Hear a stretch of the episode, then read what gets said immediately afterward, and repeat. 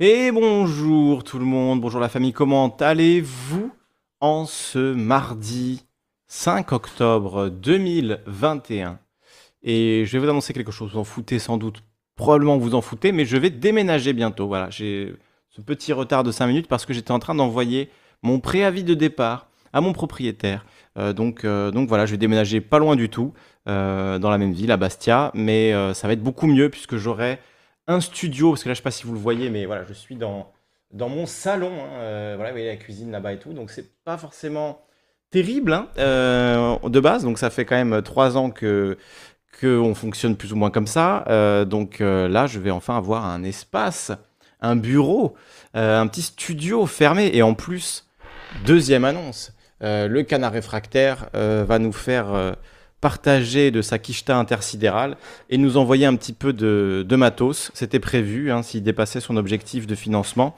Il avait un, petit billet sur le côté pour les, pour les copains et les copines. Euh, donc, euh, donc voilà, un grand, grand merci à lui, évidemment. Et ça va permettre d'avoir euh, ben, une pièce pour streamer, une, voilà, un vrai petit studio. Alors, c'est, voilà, j'ai visité, c'est, c'est pas une très grande pièce, mais ça me suffit largement déjà d'avoir un espace clos euh, à moi où je pourrais faire mes lives, vous vous rendez pas compte à quel point ça va en train de... Oui voilà, on a l'âge qui sèche à côté, etc. Euh, donc vous vous rendez pas compte à quel point ça va changer ma vie de ne plus être dans le salon, de ma femme aussi évidemment qui commence à en avoir un petit peu marre. Donc, euh, donc voilà, c'est vraiment une bonne nouvelle.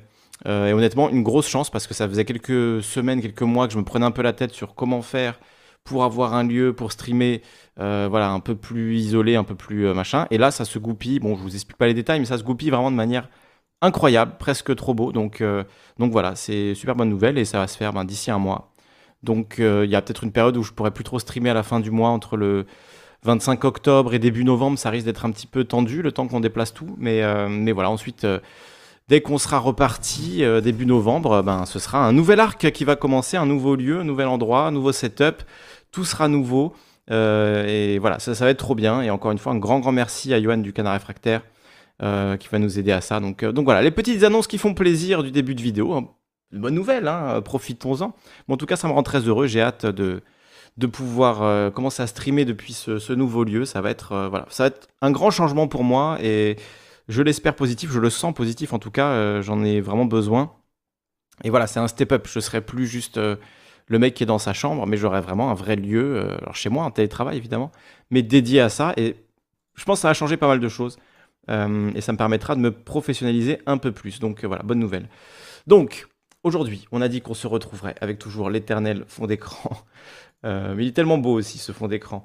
voilà, l'éternel fond d'écran pixel art. Mais on avait dit hier, je l'avais promis, qu'on se retrouverait pour lire cet article de Frédéric Lordon dans son blog La pompe à finance, publié le 29 septembre 2021 Pleurnicher le vivant. Voilà, article de Frédéric Lordon. Je vais saluer, euh, les, gens. Euh, Iti pourra mettre une batterie à la place du stream setup. Non, mais justement, euh, Iti, elle aura sa pièce, elle aussi, elle aura un studio. C'est ça en fait qui est compliqué, c'est qu'on a besoin chacun de notre espace. Bon, bref, pas rentrer dans les détails de ma vie de couple, mais oui, non, vous inquiétez pas, tout est prévu, tout est bien, ça va être, ça va être top, ça va être excellent. Donc salut philosophe, salut Maelstrom, salut Goron, salut Le Renard, salut Serumfi, Salut Gérard Goussiès, bienvenue à toi. Euh, bienvenue à Ezekiel. Euh, ça fait un moment que tu n'avais pas vu Ezekiel. Bienvenue à toi. Merci à Aurélien qui est là, Sadrami. Bienvenue, bienvenue. Installez-vous confortablement. Aujourd'hui, on est sur Twitch, sur YouTube, sur Twitter et sur Facebook. Voilà, on a, on a les GAFAM. On est sur le GAFAM. Euh, il manque juste Microsoft, mais voilà, on, est là. tout est là. Donc, donc voilà, c'est très bien. On peut commencer cette lecture qui risque de prendre, à mon avis, Bon, déjà 5 minutes, à mon avis, ça va prendre un, petit moment. Euh, donc, pleurnicher le vivant, cet article, ben, allons-y. Rechercher dans la page capital, expression non trouvée. Pourtant, avec capital, on avait mot compte triple. Capital, capitaliste, capitalisme. On fait des recherches dans l'article de tête de Nicolas Truong qui introduit une grande série d'étés dans le monde, les penseurs du vivant. Pas une occurrence. Enfin si, il faut être honnête. Une. Nous vivons un bouleversement capital. Si la situation terrestre n'était pas si tragique, ce serait presque drôle. Nous apprenons en tout cas qu'il y a maintenant des penseurs du vivant. Jusqu'à présent, c'était plus ou moins des biologistes ou des zoologistes. Penser le vivant, ça doit être davantage. Mais quoi exactement? Essentiellement être concerné. Penser le vivant, c'est ajouter à la compétence biologique, ou ornithologique, ou entomologique, ou philosophique, le fait d'être concerné. Car le vivant ne va pas bien. Il est même gravement en danger. On en pleurerait de concernement. Et puis, et puis c'est tout. Dame, c'est déjà pas mal. Avec un si beau concernement, on peut faire des festivals des idées tout l'été. Aller à Beaubourg ou bien sur France Culture pourrait être une grande conscience. Hein. Après les grands cerveaux, la grande conscience. Grande conscience est un segment parfaitement identifié de la division du travail culturel. Il faut avoir une vue altière, hein, c'est-à-dire haute, l'inquiétude des enjeux essentiels, parler au nom des entités maximales, le vivant, la Terre, bientôt le cosmos, sonner des alarmes et ne rien déranger. Alors on est reçu partout à bras ouverts, puisque c'est pour rire en tout cas pour ceux qui contrôlent la définition du sérieux, les capitalistes. Le sérieux, c'est quand on commence à s'en prendre à leurs intérêts. Autrement, c'est pour rire. Ce que les capitalistes trouvent formidable avec la bourgeoisie culturelle, c'est qu'elle prend systématiquement le pour rire pour du sérieux et ignore le sérieux. Dans ces conditions, on peut tolérer, encourager même les grandes consciences. Elles nous secouent, elles nous éclairent, et personne ne pourra contester l'intimité du capitalisme et du pluralisme démocratique. À la Fondation Cartier, par exemple, on peut faire une exposition Nous les arbres. D'abord parce qu'il y a des arbres dans le jardin. Ensuite parce que les arbres, c'est important, quand il y a trop de CO2. Bolsonaro dévaste l'Amazonie. Bolsonaro est un personnage vraiment hideux. Qui peut aimer Bolsonaro? À peu près personne. En tout cas, pas la Fondation Cartier, ni les commissaires de l'exposition Nous les arbres, ni les visiteurs, qui, qui repartiront en ayant compris qu'il y avait de l'arbre en eux, et du coup se sentiront plus solidaires. Il n'y a pas que les arbres dont il faut se sentir solidaires. Nous sommes invités à entrer en communion avec le monde entier. Aux éditions Actes Sud, propriété de Françoise Nissen, ex-ministre de Macron protecteur du vivant et conservateur des yeux, une collection particulière, Monde sauvage, abrite les plus audacieuses propositions de communion. Habiter en oiseau, être en chêne, être un chêne, l'ours, l'autre de l'homme. Et pour les plus flexibles, dans leur tête, penser comme un iceberg. On pourrait penser à un gag au moment où la planète part en morceaux. Malheureusement, tout est vrai. La communion sensible en quelques années s'est installée comme la pensée politique pour notre temps, à hauteur des grands enjeux écologiques. Mais installée auprès de qui? Et surtout par qui?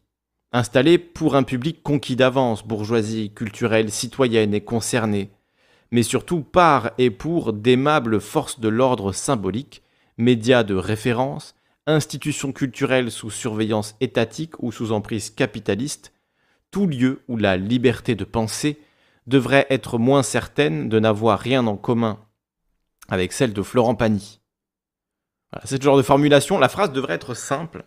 Mais Frédéric, s'il te plaît, les doubles négations là, ou je ne sais pas ce que c'est, mais en tout cas, je n'ai pas compris. Suis-je bête? On relit.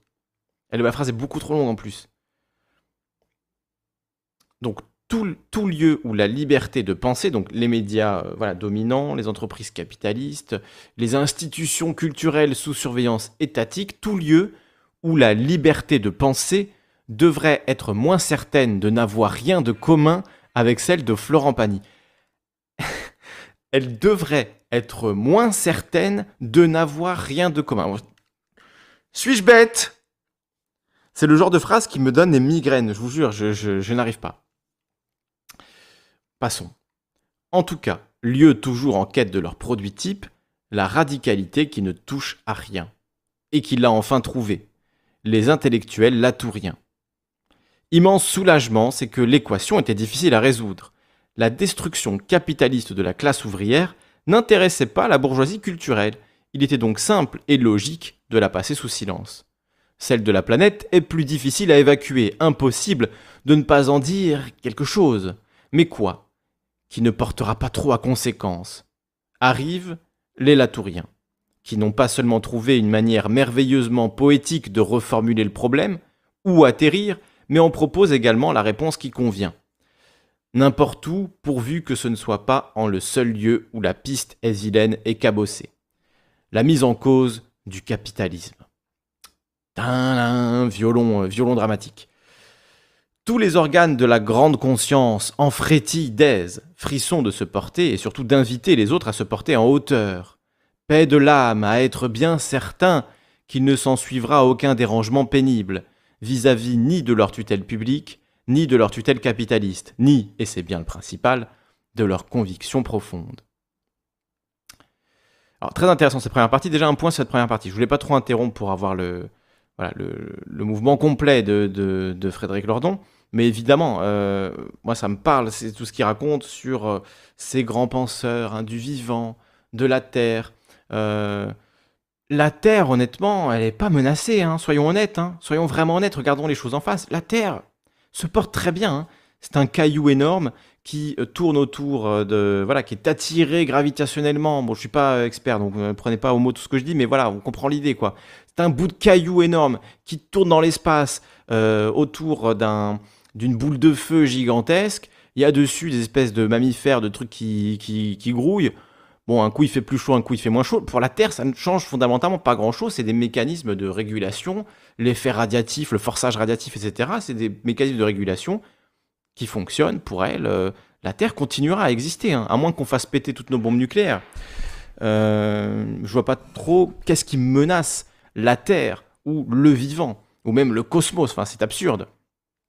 C'est la présence humaine sur Terre qui est menacée. C'est la vie humaines sur Terre. Ce sont les sociétés humaines, c'est nos modes d'organisation, nos modes de production, nos modes de consommation, nos modes de vie euh, qui, sont, qui sont menacés. C'est pas le vivant ou la Terre. Ça, c'est des grands concepts pour un peu, effectivement, étouffer le truc. Hein. Quand on vous dit Ah, la Terre est en danger, il faut sauver la Terre Non, on sauvera pas la Terre, en fait. C'est la Terre, elle se sauve toute seule. Et si elle doit se sauver en se débarrassant de nous, elle le fera en fait. C'est surtout notre place sur Terre qui est menacée. C'est ça, la, la nuance est très importante. C'est vraiment très très important parce que si on vous parle de voilà sauver le monde, sauver la Terre, sauver la planète, en général on se fout de votre gueule. Il faut parler des choses sérieuses et les choses sérieuses c'est effectivement qu'est-ce qu'on produit, comment on le produit, quelles ressources on extrait de la planète, quelles sont nos, limites euh, en, tant que, en tant que société. Euh, pas qu'humaine. Alors c'est sûr qu'on menace par notre action et notre activité d'autres vies que la vie humaine. Euh, mais ce que je veux dire, c'est pas la planète, c'est pas le vivant. On peut détruire des, centaines de milliers d'espèces, il y en a d'autres qui vont apparaître d'autres manières. Le vivant, de toute façon, trouve sa voie. Je veux dire, c'est ce qui fait qu'on existe aujourd'hui, c'est ce qui fait que tout existe en fait. Le vivant trouve sa voie. Et moi, je me fais pas de soucis en tout cas pour le vivant. Mais en tout cas, c'est pas une inquiétude que j'ai. Euh, évidemment que ça me rend triste de voir que y a des oiseaux euh, qui meurent parce qu'ils ont mangé du plastique, etc. Euh, on les emporte avec nous et c'est terrible et on est responsable de ça, et, bien sûr. Mais le vivant en soi, non, le vivant, il trouve des voies, il trouve des, alcôves, il trouve des, stratégies de survie, des stratégies de multiplication euh, avec ou sans l'être humain. Que ce soit bien clair. Moi, en tout cas, ça me paraît important de dire ça. Salut Miaourt, bienvenue à toi. et donc, effectivement, je comprends un peu les ricanements de Lordon face à des philosophes qui s'inquiètent pour le vivant. Ah, le vivant est menacé. Euh, sur le long terme, non, en fait. Hein. Sur le long terme, l'humain est menacé, le vivant, pour moi, le vivant, il continuera sans, sans nous, en fait. Sauver le seul environnement compatible avec notre mode de vie, comme, qui, comme dirait un certain tribe. Euh, bah, en fait, c'est ça, mais ça demande peut-être justement, c'est ça en fait. C'est-à-dire que c'est ça toute l'angoisse capitaliste. C'est, tu l'as bien résumé, Miaourt. C'est comment sauver un environnement qui soit compatible avec notre mode de vie, sachant que c'est notre mode de vie qui a détruit cet environnement à la base. Donc forcément, il y a un truc au bout d'un moment où ça compute pas, c'est pas possible en fait. C'est qu'il faut remettre en cause notre mode de vie. C'est ça la, question. C'est ça la question. Euh, le vivant, effectivement, ce n'est pas nous. En tout cas, ça nous inclut. On est inclus dans le vivant, mais on n'est qu'une toute petite partie du vivant. Si l'humain disparaît demain, le vivant, il va continuer. Il y aura encore des insectes, il y aura encore des trucs. Oui, on en a détruit plein, on a eu un impact terrible, mais sur le temps long, sur le temps long, le vivant, voilà, continue. Bon, après, peut-être qu'à terme, Peut-être qu'on transformera la Terre en Mars et que là, effectivement, je ne sais pas ce qui reste de vivant sur Mars. Euh, donc c'est effectivement peut-être qu'on peut aller vers ça. Mais bon, moi en tout cas, je me fais plus de soucis pour nous et, nos, collègues mammifères, hein, euh, euh, nos, collègues qui sont sur Terre en même temps que nous, de toutes les espèces, que pour le, grand concept de la Terre ou du vivant, sachant que c'est la Terre qui justement s'autorégule en augmentant la température, qu'on peut le voir comme ça. Je ne veux pas faire d'anthropomorphie de la Terre, mais vous m'avez compris. Je fais attention à ça. Alors, on va lire la suite. Après, vous pourrez évidemment intervenir. Euh, jusqu'à 16h30, on sera ensemble pour intervenir sur Discord en direct gratuitement. Tout le monde est bienvenu pour intervenir. Vous pouvez discuter avec nous. Il euh, n'y a pas de problème. Est-ce que tu as vu la polémique Jadot-Roussel me demande le renard. Non, je n'ai pas vu ça. Je ne savais pas qu'il y avait une polémique Jadot-Roussel. Intéressant. On n'a pas assez de polémique à gauche. Il fallait en rajouter une petite. Ben oui, pourquoi pas. Dans Capitalocène et Anthropocène, donc Capitalocène et Anthropocène sont différents, euh, me dit dans quel monde vit-on euh, donc là, on serait dans le capitalocène. Effectivement, on peut mettre fin au capitalocène sans mettre fin à l'anthropocène, qui est euh, l'âge de l'humain et qui n'est pas né avec le capitalisme, fort heureusement. Et d'ailleurs, même si demain, euh, notre action a des conséquences dramatiques, ce qui est en train de se passer, hein, notre action a des conséquences dramatiques sur le vivant. Enfin, sur le. Voilà, maintenant, même moi je le dis. Sur l'humanité. Qu'il y a 5, 6, 7 milliards de morts. Euh, qu'on se retrouve peut-être à 100 millions d'individus sur la planète, comme il y a deux siècles. Est-ce que ça veut dire que l'humanité a disparu? Non. Elle a été, dans des conditions sans doute tragiques, atrocement réduite. Des milliards de morts, évidemment, c'est pas une chose. Euh, c'est quand même un problème grave, hein, ne me faites pas dire ce que je n'ai pas dit. Mais est-ce que c'est la fin de l'humanité? S'il reste 100 millions de personnes, on a été moins de 100 millions pendant des siècles et des millénaires. Donc on peut très bien revenir à un niveau aussi euh, plus faible sans que ce soit la fin de l'humanité. Ce sera la fin, par contre, de notre civilisation. Ce sera la fin de notre mode de vie actuel. Ça, c'est évident. Ça, c'est clair. Et c'est ça la question, en fait. C'est pas euh, oh, la planète. La planète s'en fout. Hein. La planète euh, continuera à exister. Hein. Elle a connu des bombardements euh, météoritiques, des changements de pôle magnétique, des inondations, des volcans, des, vents solaires, des. Enfin, voilà, et j'en cite des meilleurs. Hein. La planète, bon. voilà. En ce moment, il y a ça, mais demain, il y aura autre chose. Hein. Donc, je continue. Attention, la radicalité rend sourd.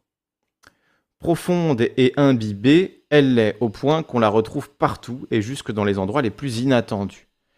Par exemple, dans Le Monde des Livres, où Roger Paul, où Roger Paul Droit s'inquiète de tant de radicalité. Il s'agit d'un essai visiblement bien énervé d'Eva von Redeker. Tout repose dans cet essai radical sur la croyance en un axiome unique. Le capitalisme détruit la vie. L'ennui, c'est que pareil axiome demeure fort discutable. Ah bon? C'est vrai, on l'a beaucoup discuté à France Télécom par exemple, on en parlait encore récemment au séminaire de Lubrizol, et les rapports du GIEC sont bien plus dialectiques que ce qu'on dit. Hélas, le livre radical méconnaît quantité d'arguments bien connus qui pourraient faire du capitalisme un allié de la vie. Alors, lesquels du coup? Euh, D'ailleurs, la radicalité rend aveugle et sourd. C'est le titre de l'article. On dirait un aliéniste du 19e devant un enfant masturbateur. Ah oui, c'est ce qu'on racontait au catéchisme après les cours. Hein. la masturbation rend sourd, disait, euh, disait Fuzzati, hein, une phrase comme ça. Les Latouriens n'ont rien contre la masturbation. Eux ont trouvé la manière d'être radical qui ne risque pas le lit à sangle. Alors juste sur l'article du dessus, du coup, j'aimerais bien le lire cet article. Quels sont les arguments bien connus qui font du capitalisme un allié de la vie, étant donné que la logique capitaliste est d'extraire des ressources et de les consommer au plus vite pour être le plus rentable, le plus productif sur le temps le plus court possible. Donc c'est tout à fait l'inverse de ce qu'il faut faire pour euh, ben, répondre à l'angoisse écologique qui menace l'humanité. Donc, euh, bon, j'aimerais bien dire ça, le truc sur la masturbation, la radicalité qui rend source, ça, peut être un, ça peut faire un sujet intéressant parce que là, Lordon, il prend juste deux petites phrases. On n'a pas vraiment le déploiement des arguments de la personne, donc euh, j'aimerais bien euh, qu'on aille écouter ça et qu'on se le lise pour, pour en parler si j'arrive à le trouver quelque part. Les Latouriens n'ont rien contre la masturbation. Eux ont trouvé la manière d'être radical qui ne risque pas le lit à sangle. Car on dira ce qu'on voudra, mais penser en iceberg, ou habiter en oiseau, ce sont tout de même des propositions drôlement radicales, au sens où c'est une sacrée gymnastique de s'y mettre. C'est le genre de radicalité qui séduit beaucoup Roger Paul Droit, de même que la radicalité de l'effort méthodiquement poursuivi pour ne jamais parler du capitalisme, qui esquinte tout de même un peu plus la vie que Roger Paul ne le croit. N'en jamais parler, c'est ce qui fait la complicité implicite et objective de tout ce joli monde. À Nissenland, donc euh, Françoise Nissen qui était l'ancienne ministre de la Culture sous Macron, donc euh, chez Françoise Nissen par exemple, en toute amitié, euh, en toute amitié, la tour Luma de Maya Hoffman des laboratoires Hoffman-Laroche s'offre elle aussi à accueillir tous les radicaux de l'insignifiance. On s'y concerne pour la planète avec des mines graves, mais intellectuellement créatives. Et, comme dans un anti-bingo, le jeu est de ne jamais dire le mot capital contre triple. Là où un soupçon de logique demanderait qu'on l'utilise à peu près à toutes les phrases. Mais c'est tout l'intérêt du jeu. Être bégonia, un point. Capitaliste, moins un. Renverser le capitalisme, éliminatoire. Le champion imprenable, c'est Bruno Latour. Mais lui a trouvé une méthode infaillible. Le capitalisme, ça n'existe pas. Ça n'est qu'un mot.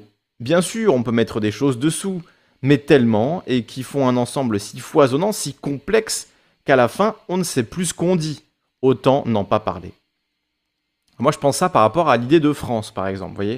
Pour moi, le concept de France, c'est une idée effectivement très fouillie où chacun met un peu ce qu'il a envie de mettre dedans. Par contre, capitalisme, on parle de rapport de production, on parle d'un mode de production. Euh, ça a été assez clairement défini. Pour moi, ça, il n'y a pas vraiment de, voilà, c'est le mode de production euh, où l'homme exploite l'homme, résumé le plus simplement possible, hein, euh, où l'homme exploite l'homme, où il y a des propriétaires et des gens qui, qui sont exploités. voilà, c'est ça le mode de production capitaliste.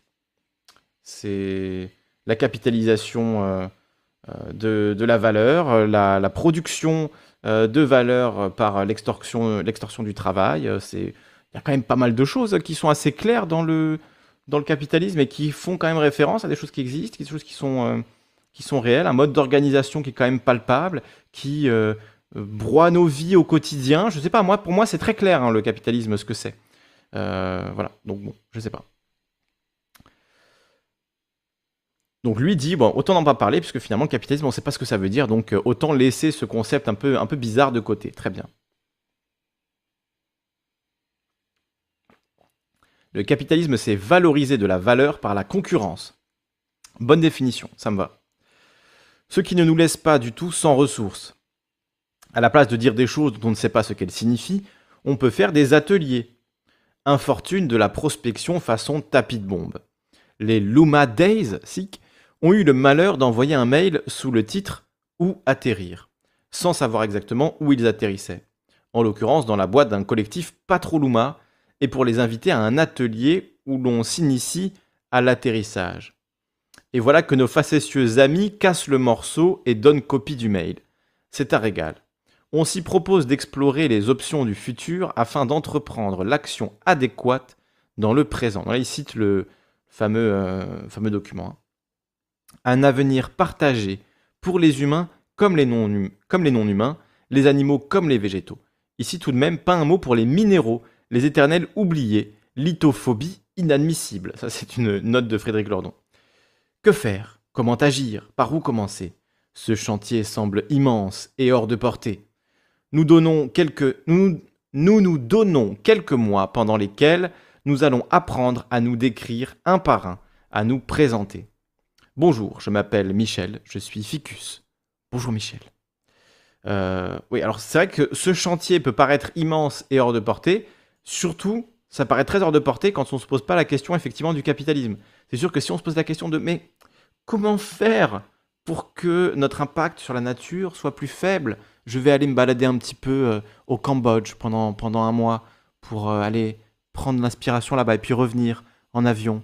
Je vais faire un petit détour par Los Angeles peut-être faire les magasins. Mais, cette question me taraudera. Pourquoi est-ce que le monde va mal? Pourquoi est-ce que la nature va mal? Et alors que je rentrerai dans mon jet privé, euh, avant de passer par Davos, je me dirais, mais, pourquoi En regardant par la fenêtre, par le hublot de mon avion, et en voyant ces étendues, je me demanderais, mais pourquoi Pourquoi tout va mal? Quel est le problème?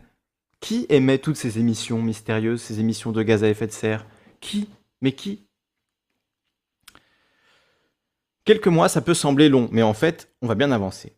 Bien sûr, pendant ce temps, chez Total, Patrick Pouyanné pense avoir la paix pour forer comme il veut, mais il ne perd rien pour attendre. La vérité, c'est que si quelqu'un venait lui raconter, à Patrick Pouyanné, les ateliers d'atterrissage des Luma il n'en croirait pas ses oreilles, d'émerveillement et s'en taperait les cuisses de rire. La vérité, c'est que l'époque lui est bonne fille, alors qu'elle devrait le menacer de lui donner du rail à goudron ou de la pelleteuse à chaque instant, elle lui offre une occasion d'hilarité après l'autre. Donc ce qu'il dit, c'est pour les, gens qui sont à la tête d'entreprises comme Total, qui, voilà, qui sont responsables de, ben, de cet effondrement climatique, de tout ce dont on parle depuis tout à l'heure, euh, ils devraient avoir peur en fait. Ils devraient être euh, à raser les murs, faire très attention à eux, avoir le sentiment d'être euh, effectivement qu'à chaque fois qu'on parle d'écologie, ben, nos regards se tournent vers eux, vers ces, ces grandes entreprises. On cite Total là, mais on peut en citer plein d'autres. Nos regards se tournent vers ces entreprises-là à chaque fois qu'on parle d'écologie.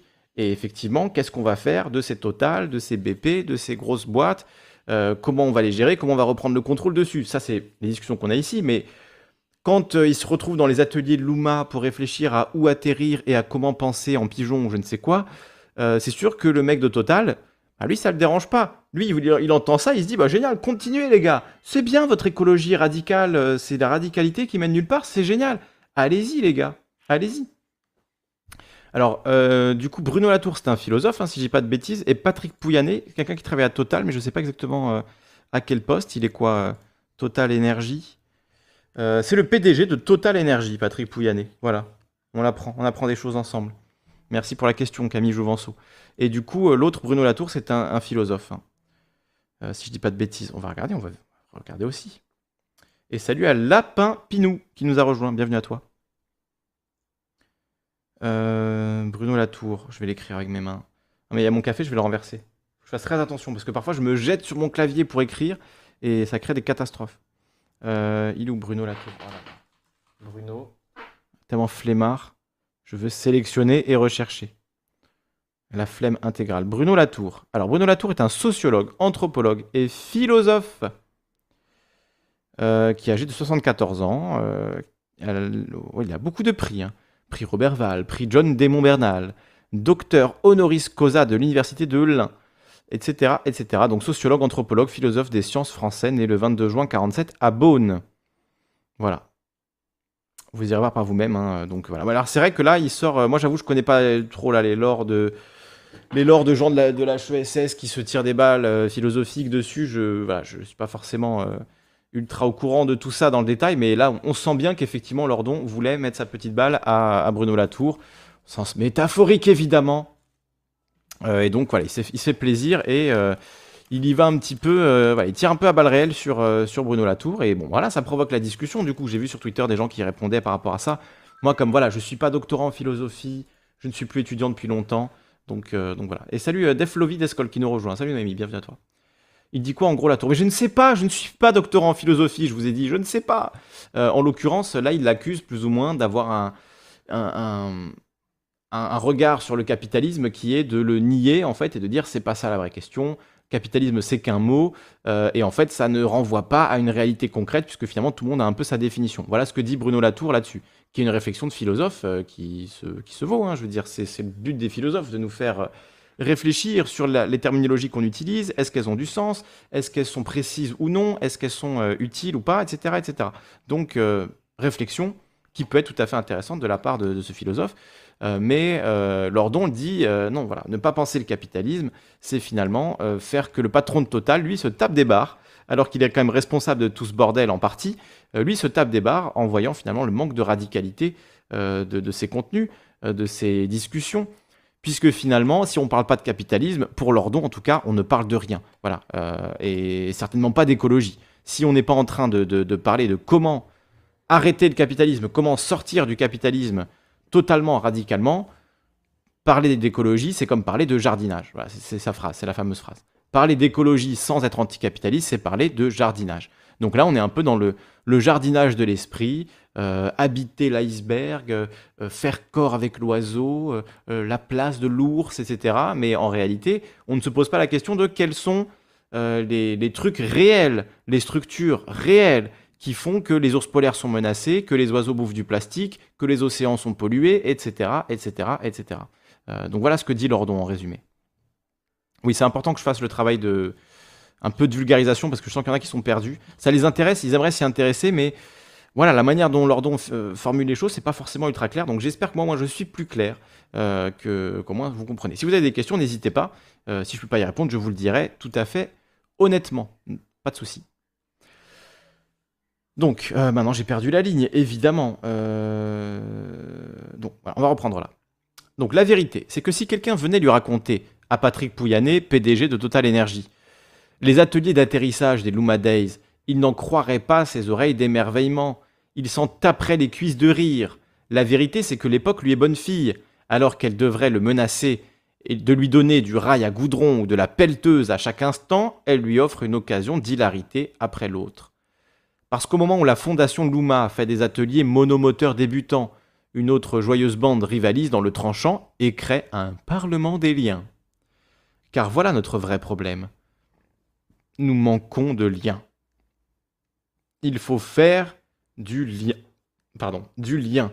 Plus de liens. Oui, c'est ça. Je vais rajouter ça sur mon CV. Traducteur Lordon français. Je pense que je commence à y arriver. Vulgarisateur euh, du, Lordonistan. Donc nous manquons de liens. Il faut faire du lien, plus de liens, et tout ira bien. Lions-nous Mais Papou. Il paraît qu'on surnomme ainsi Patrick Pouyanné dans les étages supérieurs de la tour Total. Donc, euh, Papou, un patron de PDG de Total. Papou, donc est très pour qu'on se lie. Lui-même a un labrador et il fait tous les week-ends la démonstration qu'il sait se lier au non-humain. Bras dessus, pattes dessous, ils doivent bien se promener en forêt de temps en temps. Papou n'ira sans doute pas jusqu'à être noisetier parce que c'est un peu radical, hein, un peu trop radical pour lui. Mais pour peu qu'il ait vu un jour un lapin sortir d'un fourré, lui aussi doit avoir eu sa petite émotion, peut-être même éprouvé fugacement la connexion universelle.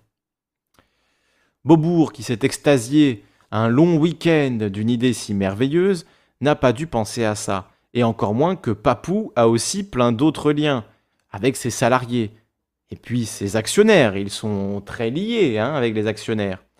Dans le capitalisme injustement accusé, il y a plein de liens, pas seulement celui du rapport salarial ou bien des stocks options, il y a également le lien de la relation de crédit avec le banquier, le lien de contrepartie dans les marchés financiers celui de la relation de sous-traitance, etc.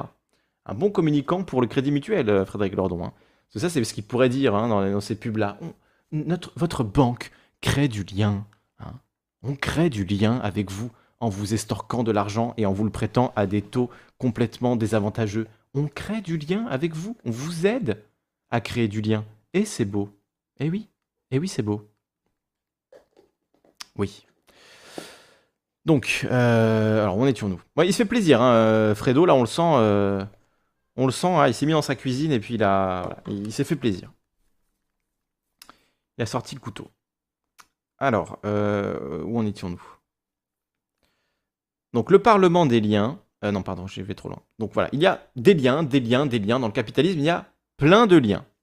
Le Parlement des liens se trouve alors dans cette position difficile soit d'enfoncer une énorme porte ouverte en appelant à créer ce qui existe déjà à profusion.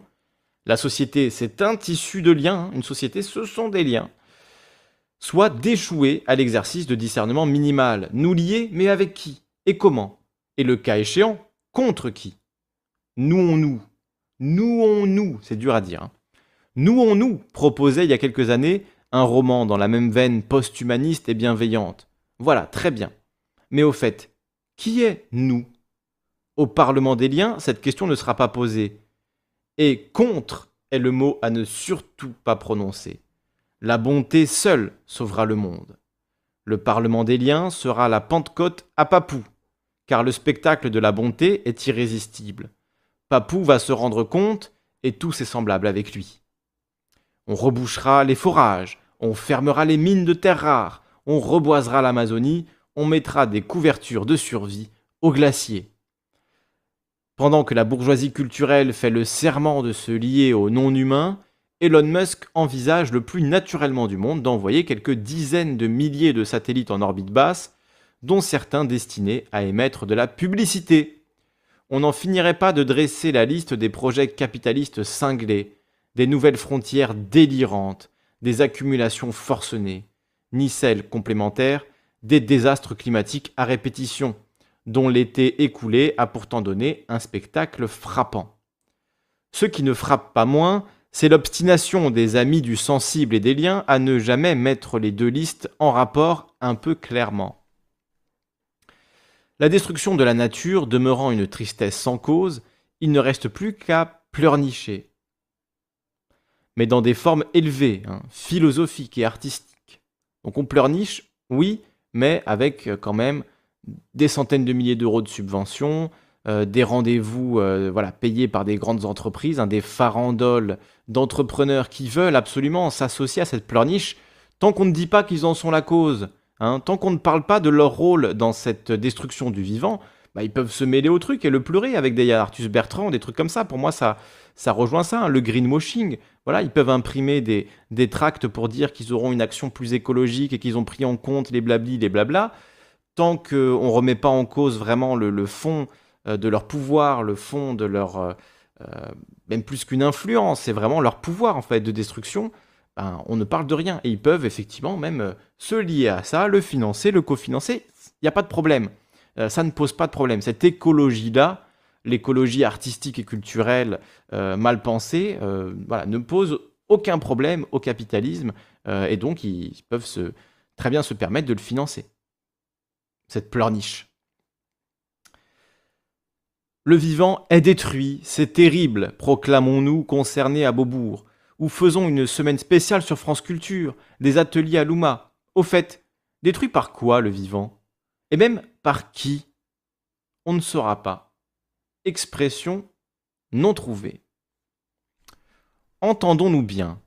Être ornithologue et prendre fait et cause pour les oiseaux depuis sa position disciplinaire d'ornithologue est une chose très belle en soi et surtout très incontestable. Non. Le problème, c'est de se laisser happer sans s'en rendre compte ou sans vouloir s'en rendre compte par un tout autre jeu que celui de l'ornithologie ou de la zoologie ou de la dendrologie. Le jeu politique des institutions médiatiques culturelles qui savent très bien ce qu'elles font quand elles élisent, qui elles élisent, pour ne rien dire d'embêtant. Le jeu très politique de la dépolitisation. Se retrouver propulsé dans la position très politique de la pensée à la hauteur du péril, sans jamais prononcer la seule parole politique à la hauteur du péril, sans jamais dire que la Terre est détruite par les capitalistes. Euh, plutôt, pardon, sans jamais dire que la Terre est détruite par les capitalistes, et que si nous voulons sauver les humains de l'inhabitabilité terrestre, il faut en finir avec le capitalisme. Ah, je me prends pour frio, là, je commence à monter dans, les tours. Dans la tour. Lol. Donc, désolé, j'essaie de bien mettre l'emphase sur là où il met l'emphase, lui, dans son, dans son texte. Donc, il faut en finir avec le capitalisme. C'est un exploit qui mérite bien une élection le jeu de la climatologie, concerné, auquel invitent les forces de l'ordre symbolique, est le jeu de la climatologie sans idée des causes et surtout sans aucun désir de les trouver, le jeu de la climatologie pleurnicheuse, c'est-à-dire compatible. Et la dendrologie, on dit, c'est la partie de la botanique qui a pour objet l'étude des arbres. Très bien. À propos des latouriens, on hésite entre l'hypothèse de la sincérité benette et celle de l'habitus institutionnel, qui sait très bien jusqu'où mettre en danger ses intérêts essentiels et, conformément au concept d'habitus, n'a même plus besoin de calculer stratégiquement pour ce faire. Donc là, ce qu'il dit, bon, euh, encore une fois, le genre de phrase qui est super intéressante, mais un peu complexe si euh, on ne sait pas ce que c'est le concept d'habitus, etc. Bon, je ne vais pas vous le résumer maintenant. Je ne suis pas sociologue, hein, je ne suis, moi je n'ai pas de diplôme, hein, donc s'il vous plaît, ne, ne m'attendez pas pour des définitions ultra précises, etc. Mais en gros, ce qu'il explique, c'est que quand on est dans un, dans un certain mode de vie, euh, en fait, on n'a plus besoin euh, de faire consciemment des stratégies pour euh, maintenir les intérêts de ce mode de vie et maintenir bah, typiquement les intérêts de la classe dominante. donc, il veut dire que, en gros, si vous êtes un bourgeois, vous avez un habitus de bourgeois, donc vous avez un mode de vie de, bourgeois qui fait que vous n'allez pas penser consciemment à maintenir votre domination, mais dans les faits, inconsciemment, votre mode de vie va vous pousser à maintenir ces avantages de, domination et euh, voilà, à maintenir vos intérêts de classe. Je sais pas si c'est très clair, mais bon, j'essaie de, vulgariser comme je peux. Donc on n'a même plus besoin de calculer stratégiquement pour ce faire. Davantage sur le nerf de l'époque, le Gorafi titre pour sa part. Lordon qui cite le Gorafi comme euh, le, Gorafi, la, balle qui met. Genre le Gorafi est plus précis sur l'époque que toi, euh, Bruno. Hein. Le Gorafi, ils sont plus, ils sont plus justes. Hein. Donc le titre du Gorafi, les cafards commencent à penser que même eux ne survivront pas à la catastrophe écologique humaine.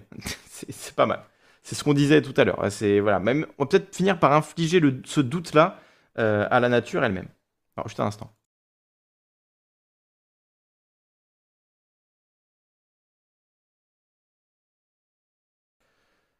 Suite de la lecture donc euh, de cet article de Frédéric Lordon qui s'appelle Pleurnicher le vivant, qui est disponible gratuitement sur son blog La pompe à finance, blog de Frédéric Lordon. Donc, le, titre du Gorafi, les cafards commencent à penser que même eux ne survivront pas à la catastrophe écologique humaine. Mais c'est beaucoup d'agitation désordonnée, peut-être même d'exagération de la part des cafards. Pierre Charbonnier, lui, prend le parti d'un centrisme raisonnable des petits pas. Quelle riche idée On est frappé par la justesse de la position, par son adéquation au temps, surtout de la pondération, pas de gestes brusques et inconsidérés, en toutes circonstances de la modération. Pourtant, le monde, au lieu de la pensée clivée, et logiquement terre d'accueil des penseurs du vivant, nous informe que les trois quarts des 16-25 ans dans 10 pays du Nord comme du Sud jugent le futur effrayant.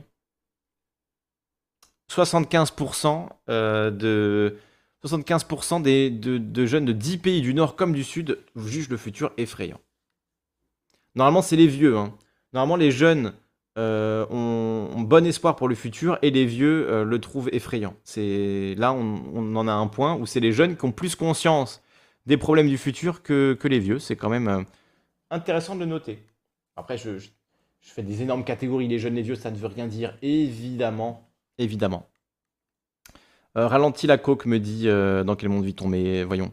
Je ne mange pas de ce, de ce pain-là, de cette farine-là. Non, non, pas de, pas coke, du café. Tout simplement du café. Oui, pas de modération dans l'usage de la modération, s'il vous plaît. Modération absolue en tout lieu et en tout temps.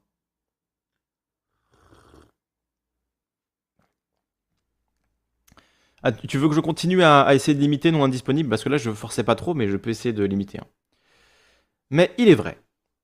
Continue. Ah, pardon. Donc, les jeunes considèrent le futur comme effrayant à 75% euh, dans 10 euh, pays différents. Mais il est vrai, continue de considérer. Pardon, je ne comprends pas comment la phrase part. Mais il est vrai. Je vais reprendre, pardon. Il faut vraiment, c'est pour ça qu'il faut pas trop que je m'arrête quand je lis du Lordon, parce qu'après on perd le fil, on ne comprend plus rien.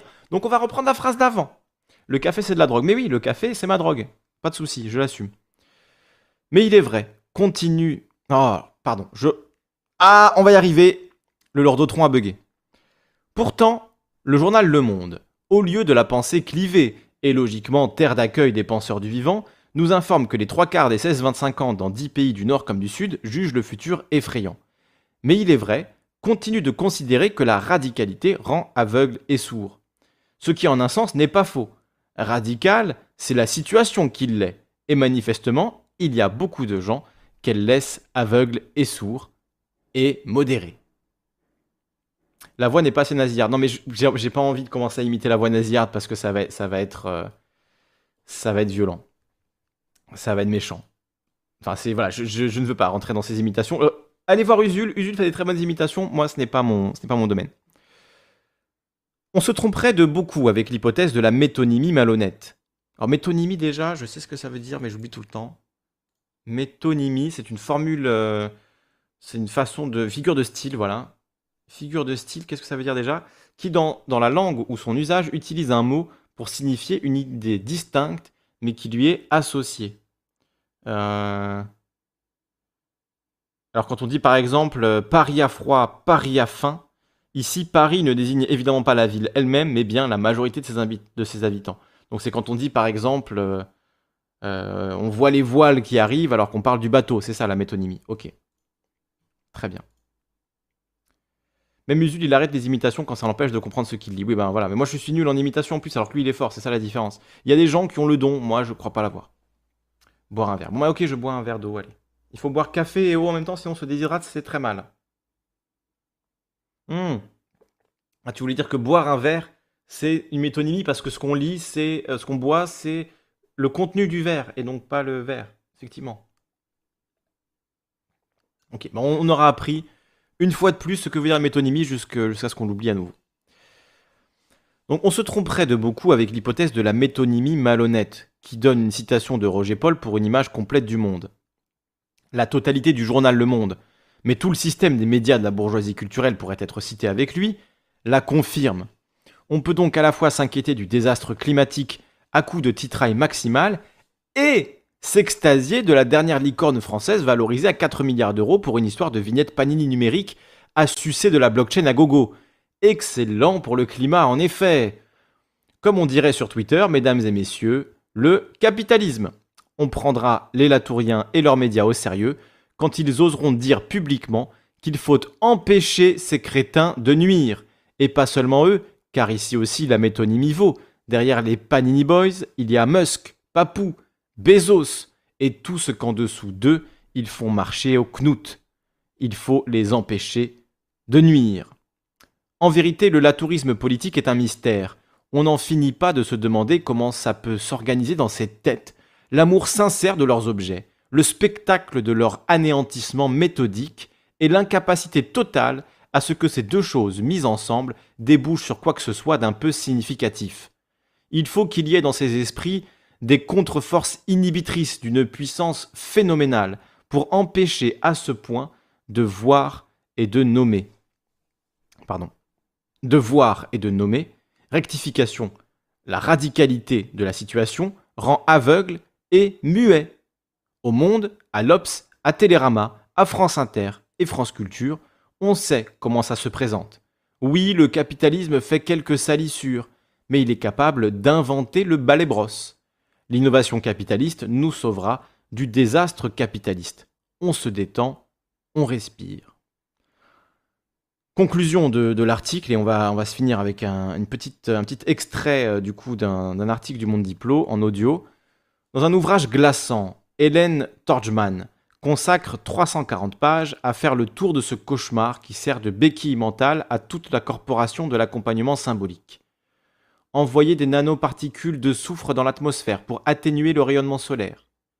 Fertiliser les océans avec du fer ou de l'urée pour favoriser la croissance du phytoplancton grand consommateur de dioxyde de carbone, fabriquer de toutes pièces des micro-organismes n'ayant jamais existé pour produire de l'essence, etc. Nous sommes aux mains de fous dangereux. Alors, de deux choses l'une. Le latourisme peut continuer de ratifier ce délire, ne serait-ce que par l'implicite du mutisme, ou bien il peut envisager de proférer une réponse enfin sérieuse à la question de savoir, non pas où, mais sur quoi atterrir et pour bien l'écraser sur le capitalisme. Et donc on a un petit extrait de cet article de Guillaume Pitron, Quand le numérique détruit la planète, extrait de la version lue de l'enquête sur la pollution numérique dans le monde diplomatique d'octobre 2021. Pour écouter cette lecture, connectez-vous. Alors si j'appuie là, ça n'a pas marché? Quand le numérique détruit la planète, par Guillaume Pitron, journaliste, octobre 2021, lu par Anne Langlais. Le monde diplomatique. Enquête. Et sachez que si vous êtes abonné au Monde Diplo, vous avez accès à tout plein de lectures comme ça de leurs articles par des comédiens. La Silicon Valley et des constructeurs de semi-remorques, la Commission européenne et le cabinet McKinsey, messieurs Joseph Biden et Xi Jinping, les libéraux britanniques et les Verts allemands.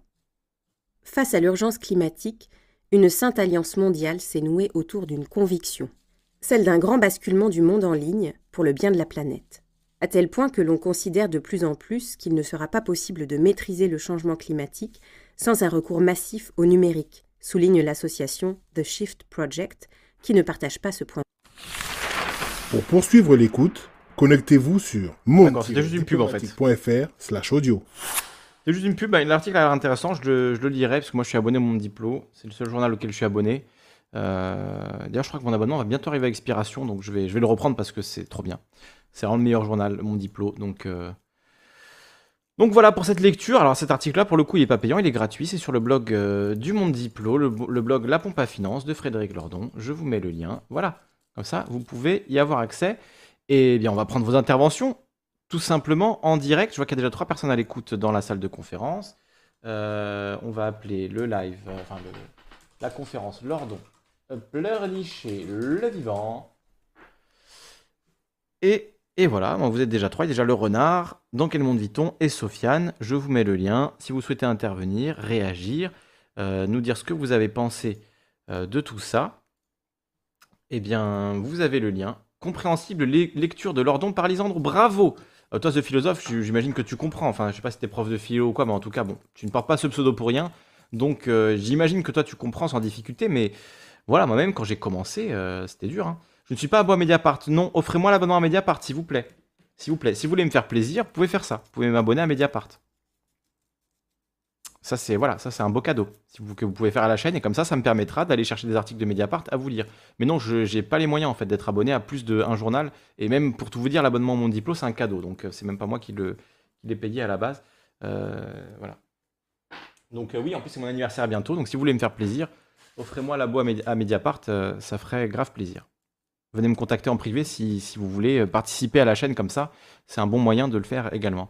Alors je vois qu'il y a déjà deux personnes qui veulent intervenir. Bah, on a Tim qui avait réagi déjà hier soir, donc maintenant après lecture, j'imagine qu'il a quelque chose à dire. Et le renard. Moi je vous fais monter tous les deux, et les amis, vous êtes des personnes tout à fait euh, modérées, hein, qui savent se tenir. Modérées, je sais pas, mais en tout cas qui savent se tenir, c'est sûr. Salut Robin Desblocs, bienvenue à toi. Robin Desblocs, quel pseudo Sois le bienvenu. Donc euh, je vous laisse participer tous les deux. Peut-être qu'on va commencer par écouter le renard. Déjà, bonjour à tous les deux. Euh, bonjour Tim, bonjour le renard. Est-ce que vous m'entendez Comment tu vas Salut. Salut, salut. Moi, je vais très bien. Euh, du coup, on va peut-être commencer par le renard. Ça fait longtemps qu'on t'a pas entendu euh, sur l'antenne de Calivision, donc vas-y. alors, alors, je vais juste baisser le son deux secondes. Hop, c'est bon. Alors moi, c'était pour revenir sur la polémique entre Fabien Roussel et Jadot. Mm J'en ai parlé tout à l'heure et ça me paraît un petit peu lié quelque part parce que c'est deux visions qui s'affrontent de comment lutter pour l'écologie et comment lutter pour le vivant, justement. Euh, bah, vas-y. Si tu, veux bien. quelle est la polémique? Est-ce que tu peux bah, resituer le contexte de cette polémique? Justement, j'avais prévu de... passer un lien, ça dure 30 secondes. Et il y a la vidéo de la polémique, ça dure vraiment littéralement 30 secondes. Vas-y, vas-y. on va la diffuser. on va montrer ça. Je le mets dans le chat, tu le récupères? Yes. Ok. Hop. Euh, alors, marche inéluctable, on va te faire intervenir juste après. On va d'abord laisser la parole à, Renard et à, Tim, et juste après, ce sera toi. Une marche inéluctable. Avant, ton pseudo était plus long, il me semble. Salut, Nyanjerine, bienvenue à toi. D'ailleurs, je n'ai même pas ouvert Twitch.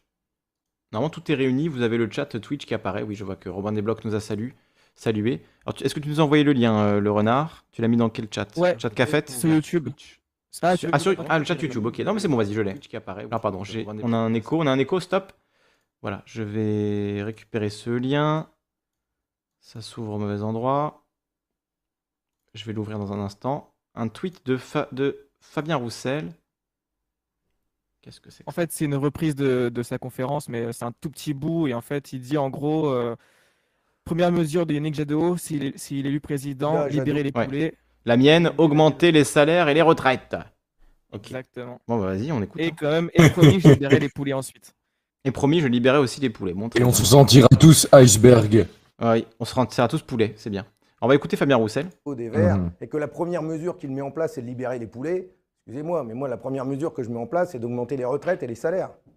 Je libérerai les poulets aussi, pour avoir de l'élevage en plein air. Je vais en parler à Billon. Et pas que pour les poules et les poulets pour nos ovins, pour euh, euh, les, euh, les, agneaux, les bœufs, voilà, oui, pour le plein air. Mais enfin, la première mesure que je prendrai, ce sera de m'attaquer à cette question sociale. Quand je lis. ok, bon, nul quoi, enfin nul comme d'hab. Et du coup, alors qu'est-ce que ça t'a inspiré cette, cette incartade de la part de, de Roussel envers bah en fait, si tu veux, euh, les, les... Ah, qui parle des flics Ah oui, d'accord, c'est ça, ok, je comprends. Il parle des flics en fait quand il dit les poulets, ok. je plaisante bien sûr, mais c'est quelqu'un qui sert dans le chat. non, non, non. Non, mais en gros, euh, les, les, donc, euh, si tu veux, il y a un peu les militants des deux partis qui sont montés un peu en confrontation. Ouais. les écolos reprochent à Jadot de nier le, vivant, d'être dans une ancienne vision du monde, etc. Ouais. Et euh, moi, ce que j'ai à dire là-dessus, en fait, c'est que euh, j'ai l'impression que Europe Écologie Les Verts nous font un, un peu une partie socialiste. Euh, je vais peut-être développer, mais j'en ai pour 30 secondes bah là-dessus. C'est juste que le PS, en gros, se servait de la lutte antiraciste. mais comme, comme ils étaient capitalistes et qu'ils n'avaient rien à proposer autre pour émanciper les classes. Oui, que des badges et des manifs un peu pour rien. Exactement. Exactement, il se vraiment il manipulait, euh, enfin il manipulait, j'aime le mot un peu, un peu fort, mais euh, enfin si, quoique j'assume le mot manipuler euh, la lutte antiraciste pour exister politiquement. Et j'ai l'impression que Europe Écologie, Écologie, Les Verts font la même chose, mais avec l'écologie, tu vois. Hmm. Déjà, je trouve que Europe Écologie. L'accusation d'islamo-gauchisme. Ouais, exactement, exactement. Et Europe Écologie Les Verts, tu vois, pour moi, c'est deux mots antagonistes. Euh, si tu veux vraiment faire de l'écologie avec l'Europe, c'est compliqué parce que l'Europe impose une, façon de produire, ils imposent euh, plein de règles à la con. Euh, oui, ça commence par eux aussi, donc. Ils imposent le capitalisme. On peut le dire simplement. Hein. Ouais, exactement. Et, vraiment, pour moi, là, en fait, je j'en veux pas aux militants écolo, écolo, écologiques qui, eux, bien sûr, font des choses concrètes, ils se bougent le cul, ils font plein d'initiatives qui sont géniales et tout. Hein. Je parle vraiment de, du parti et de deux visions qui s'affrontent du monde. Et euh, voilà, c'était juste pour dire, euh, signaler ça et que je trouvais ça dommage en fait, surtout quand on voit la petite vidéo euh, de Fabien Roussel. il est loin d'être anti-écologique et tout dedans, tu vois. C'est mm. juste qu'il a des priorités et qu'il pense, et je le rejoins là-dessus, qu'il faut d'abord lutter contre le capitalisme si on veut après émanciper le vivant, entre guillemets, tu vois, tout le vivant. oui. Voilà. Parce que, oui, ça paraît assez logique. Oui impose des façons de produire, etc. Ça paraît quand même bien plus logique et cohérent que de dire euh, euh, on va libérer les poulets, euh, on va devenir, devenir des, des mouettes. ça, c'est sûr que ça n'engage pas à grand chose, quoi. Je pense qu'on lui fait payer là actuellement le fait qu'il ait défilé avec les flics. Tu vois, clairement, mm. ça n'a pas plu à, une bonne partie de la gauche. Et je pense que c'est un peu le prétexte pour lui tomber dessus, tu vois. Et, voilà. je, montre quand même le, le meilleur tweet du jour parce que voilà, c'est Kedef qui a créé une carte, euh, une carte, euh, enfin plein de cartes Hearthstone à l'effigie de différents streamers de gauche. Pour moi, ça reste le meilleur tweet. Euh, le renard, le tweet que nous a montré ne, ne bat pas le tweet qu'a fait Kedef. Donc je le précise quand même. Hein. Je tiens, le, je tiens à le montrer. Je vais, regarder en live en même temps parce que je l'ai pas vu. Alors je joue pas Hearthstone, du coup je sais pas si c'est une bonne carte ou pas, mais, mais ça m'a bien fait rire. Ah ouais, j'avoue. Il y a vu camarade si tu, si tu vois ça? Ouais, SO ah franchement, trop fort. Trop fort. Non, mais voilà, c'était juste pour dire, voilà, pour l'écologie, évidemment, c'est indispensable, mais, euh... mais euh... Europe Écologie Les Verts, quoi. Franchement, euh... Jadot, c'est vraiment un Macron un peu plus à gauche, quoi. C'est. Un peu plus à gauche parce qu'il est pas au pouvoir, hein. Parce qu'il est pas au pouvoir, non, bien sûr. Je parle de, son positionnement de campagne. Ouais. Mais euh, oui, oui, on est d'accord. Oui, mais comme Macron a écrit un livre qui s'appelle Révolution, euh, d'ailleurs, moi je l'ai lu. Oui, hein. oui ou Hollande, euh, mon ennemi c'est la finance. Et d'ailleurs, Macron, son positionnement, c'était, il avait le féminisme, lui. C'était Macron, c'était plus le féminisme à l'époque. C'était, la grande cause du quinquennat. ouais, ouais, la grande cause du quinquennat. Ouais, oui, oui. Non, mais voilà, vous voyez bien que les, les, les, ce que j'appelle la gauche morale, la, gauche électorale À ah, la gauche morale, ok. Morale, ouais. En gros, la, gauche qui donne des leçons de morale à tout le monde, mais mhm. qui propose rien. Moralisante, même. Ouais, ou moralisante. Pour, euh, qui, se sert des, luttes légitimes. Hein. Je dis pas que l'antiracisme, l'écologie, euh, la cause des femmes et tout, c'est ah oui. pas légitime. C'est d'autant plus énervant que c'est des, que des trucs légitimes, mais effectivement, quand on les tourne, quand on les tourne un peu à la dérision, à la rigolade, ou qu'en tout cas on en fait des choses complètement inoffensives, euh, idem pour l'antiracisme, pour euh, le, féminisme, comme tu dis, un féminisme bien compris, ben, il est anticapitaliste. Une écologie bien comprise, elle est anticapitaliste. Enfin, pour nous, c'est évident, mais voilà, c'est des trucs qu'il faut qu'on explique en fait. Mais à la place, on fait du numéro vert surtout, il y a, y, a, y a, Je pense vraiment qu'il y a, par exemple, pour le PS, il y a quelque chose qui en a découlé de tout ça. C'est que euh, les prolos sont barrés à l'extrême droite. Et, et, en fait, ils ont eu un dégoût. Tu vois, on parle de l'antiracisme avec le PS.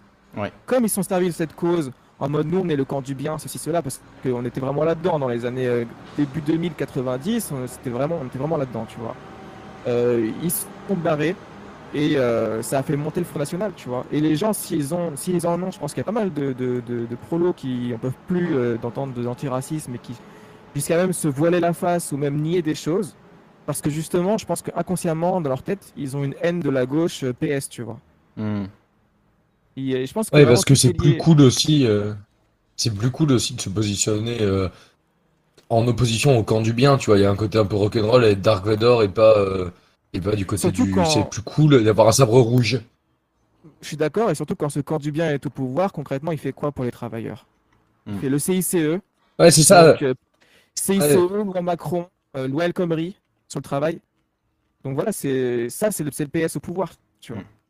Et les, mecs crèvent de faim et ils voient que derrière, euh, ça, ça, parle de Burkini, quoi. Et pourtant, ça se dit de gauche.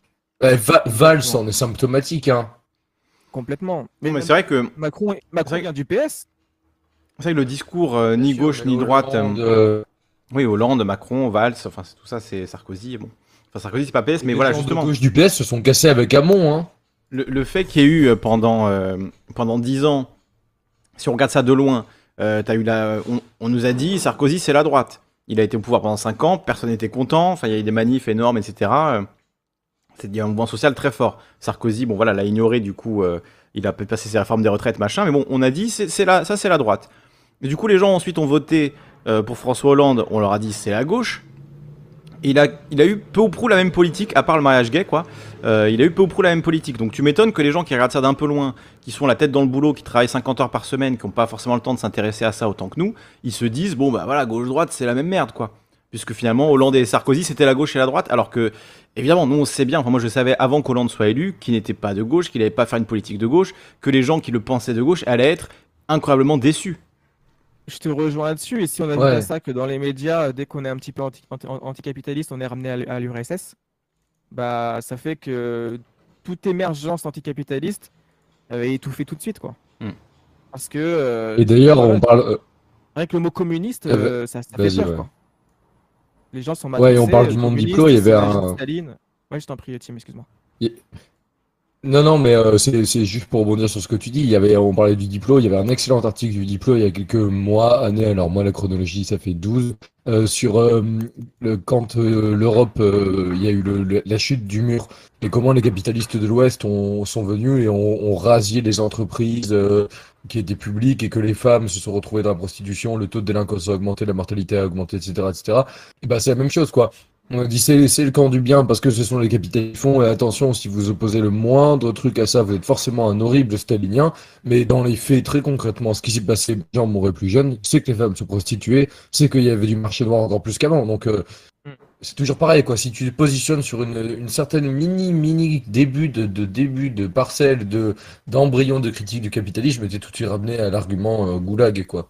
Ouais ouais complètement et puis, euh, je vois quelques excités sur Twitter euh, qui représentent rien, mais quand même qui, euh, qui sont un peu les faves de gauche, tu vois, qui, vont, qui sont pro-staliniens et tout, donc ça aide pas aussi. Faut, cela, faut les calmer. Les tankies. Comment? Les Américains disent les tankies. Ah, je connais pas cette expression-là. Les tankies, c'est voilà, les pro-URSS. C'est en manif, quoi. Ouais, Après, il y, a encore pire, c'est les les Nazbol, les nazis bolcheviques, quoi, nationaux euh, bolcheviques. Ça, c'est encore un truc. Euh... Je sais pas si effectivement c'est des trucs qui sont minoritaires, mais ah, bien sûr, bah oui, il y en a, y en a, ça existe. C'est des rouges bruns? Oui, c'est ça, c'est ça, tout à fait. Ok. Ouais, t'as des rouges, mais t'as des rouges. Assumé, quoi. Ouais, assumé, voilà, c'est ça, assumé, assumé. À, Lyon, euh, moi, moi, je connais Lyon, hein, qui, qui, sont avec vraiment, c'est des staliniens assumés, quoi. Hmm. Hmm. Genre vraiment, ils se revendiquent de Staline ou des maoïstes, hein. Mais Mao, c'est chose, mais des maoïstes affirmés, quoi. mais je pense qu'il est temps. Oh, t'as de tout, quoi il est temps qu'à notre échelle, tous, là, même les gens du chat, euh, qu'on fasse le ménage. Il est temps Il est temps vraiment qu'on affirme nos positions. Et, euh, Alors, autant le wokisme et tout, euh, j'ai pas envie d'entrer là-dedans parce que je, je pense pas que ça a vraiment un impact concret. Autant, par contre, tu vois, il est temps vraiment de, de, montrer ce que c'est la gauche, tu vois. D'arrêter de laisser, bah, encore une fois, Europe Écologie Les Verts ou le PS ou, ou la remontada de, de merde comment il s'appelle déjà? Montebourg. Montebourg, merci. Montebourg. Euh, tout ça, c'est des petits bourgeois euh, qui font rien et on le sait très bien pour nous, tu vois. Et ça dégoûte les gens. Il faut comprendre qu'il y a plein de gens qui se sont barrés de la gauche parce qu'ils sont dégoûtés. Hmm. Ils se disent, à la, base, ils se disent, ouais, moi, ce qu'il dit, c'est pas trop mal, machin. Il faut pouvoir, il nous trahit. Donc forcément, les gens. Il suffit pas juste de dire nazi ou fasciste ou facho. Et, tu vois, il y a un moment où il faut aussi, nous, faire une autocritique de la gauche. Euh, et et défoncer, bah, je vais être vulgaire, mais voilà, virer les gens qui font de la merde, quoi. Hmm. Vraiment. Ou les éduquer pour que eux-mêmes se rendent compte que que l'ennemi euh, du, propriétaire blanc qui a mis 500 balles, c'est pas euh, le sans-papier. Et le gars est pas, est pas con, il le comprendra lui-même. Donc, euh, si on commence à remplir les goulags, ça va être compliqué. Je sais que tu penses pas ça. Hein. Mais je mm. vois dans le chat euh, qui, des gens qui disent purge et machin. Il s'agit pas de purge, il s'agit de faire comprendre aux gens, les gens sont pas débiles, hein, que quand tu gagnes, tu gagnes 1500 balles et que t'es blanc, ton problème c'est pas l'immigré qui, euh, qui touche le, le, CMU, je sais pas quoi, et qui a 400 balles. Évidemment que t'es plutôt. C'est la même botte qui te marche dessus. Bah regarde, Louise, la botte du capitalisme. de mieux en mieux, regarde, tu vois, on en parlait tout de suite de, des clichés. Louise, de mieux en mieux, trois petits points, une purge. Après, les éduquer. C'est direct, on est dans le côté euh, goulag. Camp de rééducation. Non, pas du tout. Justement, non, justement, on dit, on dit que. On n'est pas chez les Ouïghours. Hein. Mm. C'est émanciper euh, intellectuellement les gens à notre échelle. Moi, moi, moi le premier, hein. tous à notre échelle, on a tout à sa portée. S'émanciper déjà intellectuellement pour qu'on comprenne un peu le bazar. Et une fois que le bazar est compris, agir. ça se passe par, euh, on peut, par le vote, par euh, des mouvements enfin, des mouvements sociaux, euh, des manifs, mais des vrais manifs, tu vois, pas juste une randonnée, tu vois. C'est même s'il faut péter quelques trucs. Je suis pas un casseur, hein, mais je veux dire, il y a un moment, je pense pas malheureusement, j'appelle pas à la violence évidemment, mais je ne pense pas que à l'heure actuelle, dans l'état des choses, que si on manif en paix, ça fait avancer quelque chose. Si on manif en paix, on n'est pas écouté, ouais, mais... et on se fait agresser. Je pense que le, les vrais problèmes des gilets jaunes, c'est pas qu'ils sont allés, c'est pas qu'ils sont allés euh, trop loin, c'est qu'ils sont, ils sont pas allés assez loin, justement, tu vois. Euh, putain, vu, vu les, vu les conséquences qu'ils ont eues, euh, le, truc c'est que vu les conséquences qu'ils ont eues, forcément, euh, tu vois, et si tu dis ils sont pas allés assez loin, mais déjà avec le peu de choses qu'ils ont fait, bon voilà, de casser des ah, vitrines, brûler des voitures, bon il y a eu le truc de l'Arc de Triomphe, ok, mais en... Ouais, mais, pas de brûler des voitures, parce que je trouve pas ça forcément utile, mais par contre, tu vois, euh, je fais juste la liste de, des trucs qu'on a vus pendant les gilets jaunes qui ont été un peu, tu vois, collés aux gilets jaunes en mode ah oui c'est des casseurs, regardez ce qu'ils ont fait.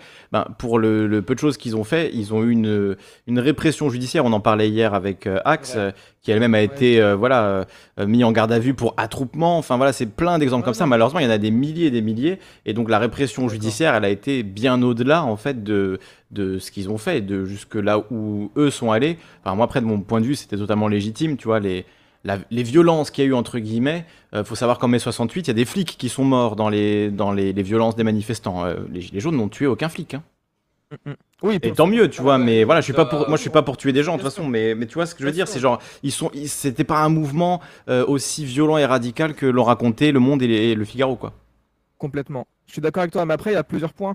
Et d'ailleurs, notre préfet hein, de 68 qui disait que non, vas-y, vas-y, euh, j'enchaînerai. Vas-y, Non, non, mais il y a, plusieurs points en fait. Déjà, euh, quoi qu'on fasse, dans une... dès qu'il y a beaucoup de gens, il y aura forcément des débordements. Il y aura toujours une minorité qui foutra la merde. Et euh, le pouvoir ou les médias serviront de cette minorité pour, pour discréditer tout le mouvement. Donc à partir de là, même en manifestant en paix, on sera toujours pointé du doigt. Je pense que le vrai problème, c'est pas de casser des vitrines, des bagnoles, c'est que même à 100 000, si tu te pointes devant l'Elysée, ça change la donne, tu vois. Et, il est vraiment temps d'entrer de, dans, un, vrai rapport de force. Parce qu'actuellement, euh, comme tu l'as dit, même quand on défile en paix, de toute façon, on se prend des coups de flashball dans la gueule. Euh, tu vois, comme tu l'as dit hier, et l'a très bien dit Axe, euh, juste de se réunir, ils sont condamnés. Donc à partir de là, de toute façon, on n'a plus rien à perdre. Tu vois, autant, autant aller jusqu'au bout. Quitte à se faire condamner, autant aller jusqu'au bout. Je ne parle pas de tuer des gens, je ne parle pas d'aller décapiter des bourgeois et tout, pas, pas le cliché, mais de faire peur tu vois, de rentrer dans un vrai rapport de force. Ça, je pense qu'ils l'ont fait. Hein. Ça, je pense que les bourgeois ont quand même eu peur au moment des Gilets jaunes. En décembre 2018, il y a eu un moment où euh, on se disait, est-ce que. Voilà. Enfin, Macron, même lui-même, se disait, est-ce que je vais devoir partir Tu vois, c'était chaud quand même. ah, bah, quand ils ont. Vas-y, Tim. Quand, même, juste ça, tu vois, juste sur ce. Ouais, après, j'aurais un truc à dire, mais juste sur ce truc-là, euh, Kali, c'est intéressant. Le gars, qui a dû venir taper, je crois que c'est Greg Tabibian qui fait une imitation, c'était marrant quoi, le gars qui a dû venir taper dans le de Macron en lui disant écoutez, on a étudié les plans des égouts et il y a l'hélico qui attend sur le toit. Juste ce moment-là, tu vois, c'est un peu. Euh, c'est l'oasis au milieu du désert. Ouais, mais en fait, il prévoit toujours au cas où, mais en vrai, il n'y a jamais eu, enfin, il n'y a rien eu au final, tu vois, il n'y a, pas eu euh, de, de réel progrès. Macron euh, reparle de faire euh, les retraites, etc. Enfin, bref, je, clôture avec ça. C'était pas, le thème forcément de. l'après-midi, mais voilà. Non, non, mais si, si. Et je vais, je vais partir de là, moi. Mais ouais. Vas-y, poulet, hein, je t'écoute. Vas-y. Yes. Alors, moi, je vais partir de là. Euh, la première chose, c'est qu'effectivement, euh, il y a un livre euh, maintenant extrêmement connu, notamment euh, grâce à Demos Kratos, sur la non-violence qui protège l'État. Effectivement, une forme de non-violence protège l'État. D'où la tentation forte et légitime de recourir à une forme de violence. Et elle se comprend. Moi-même, je veux dire, quand je pète une tasse de café chez moi, je viens de le faire, c'est comme toi, Kelly, hein, je renverse des tasses partout, je pète une tasse, j'ai l'impression que c'est la fin du monde, donc moi, casser un truc, tu vois, c'est clair que c'est mort. Mais, une fois qu'on a dit ça, euh, là, euh, pareil, j'en développe sur ma chaîne, mais j'ai parlé hier de Jérôme Bachet. Je crois qu'il est très précieux, Jérôme Bachet, dans Basculement, pour comprendre ce truc-là. Et il articule ça avec, en gros, la, la, dichomie, comme le souligne Lordon, et comme tu l'as fait, Kelly, entre l'Anthropocène et le Capitalocène. Mais pour aller vite, l'idée de Bachet, c'est de dire, bon, il y a trois méthodes qui sont complémentaires, j'en ai déjà parlé plusieurs fois ici ou ailleurs, je sais plus. Il y a trois méthodes complémentaires pour renverser, pour même le mot renverser n'est pas très juste, pour dépasser le capitalisme.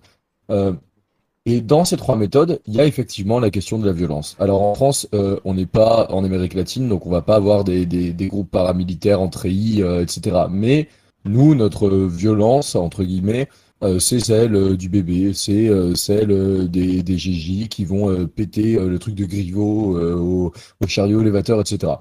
Cette technique-là, menée seule, elle n'aboutit pas.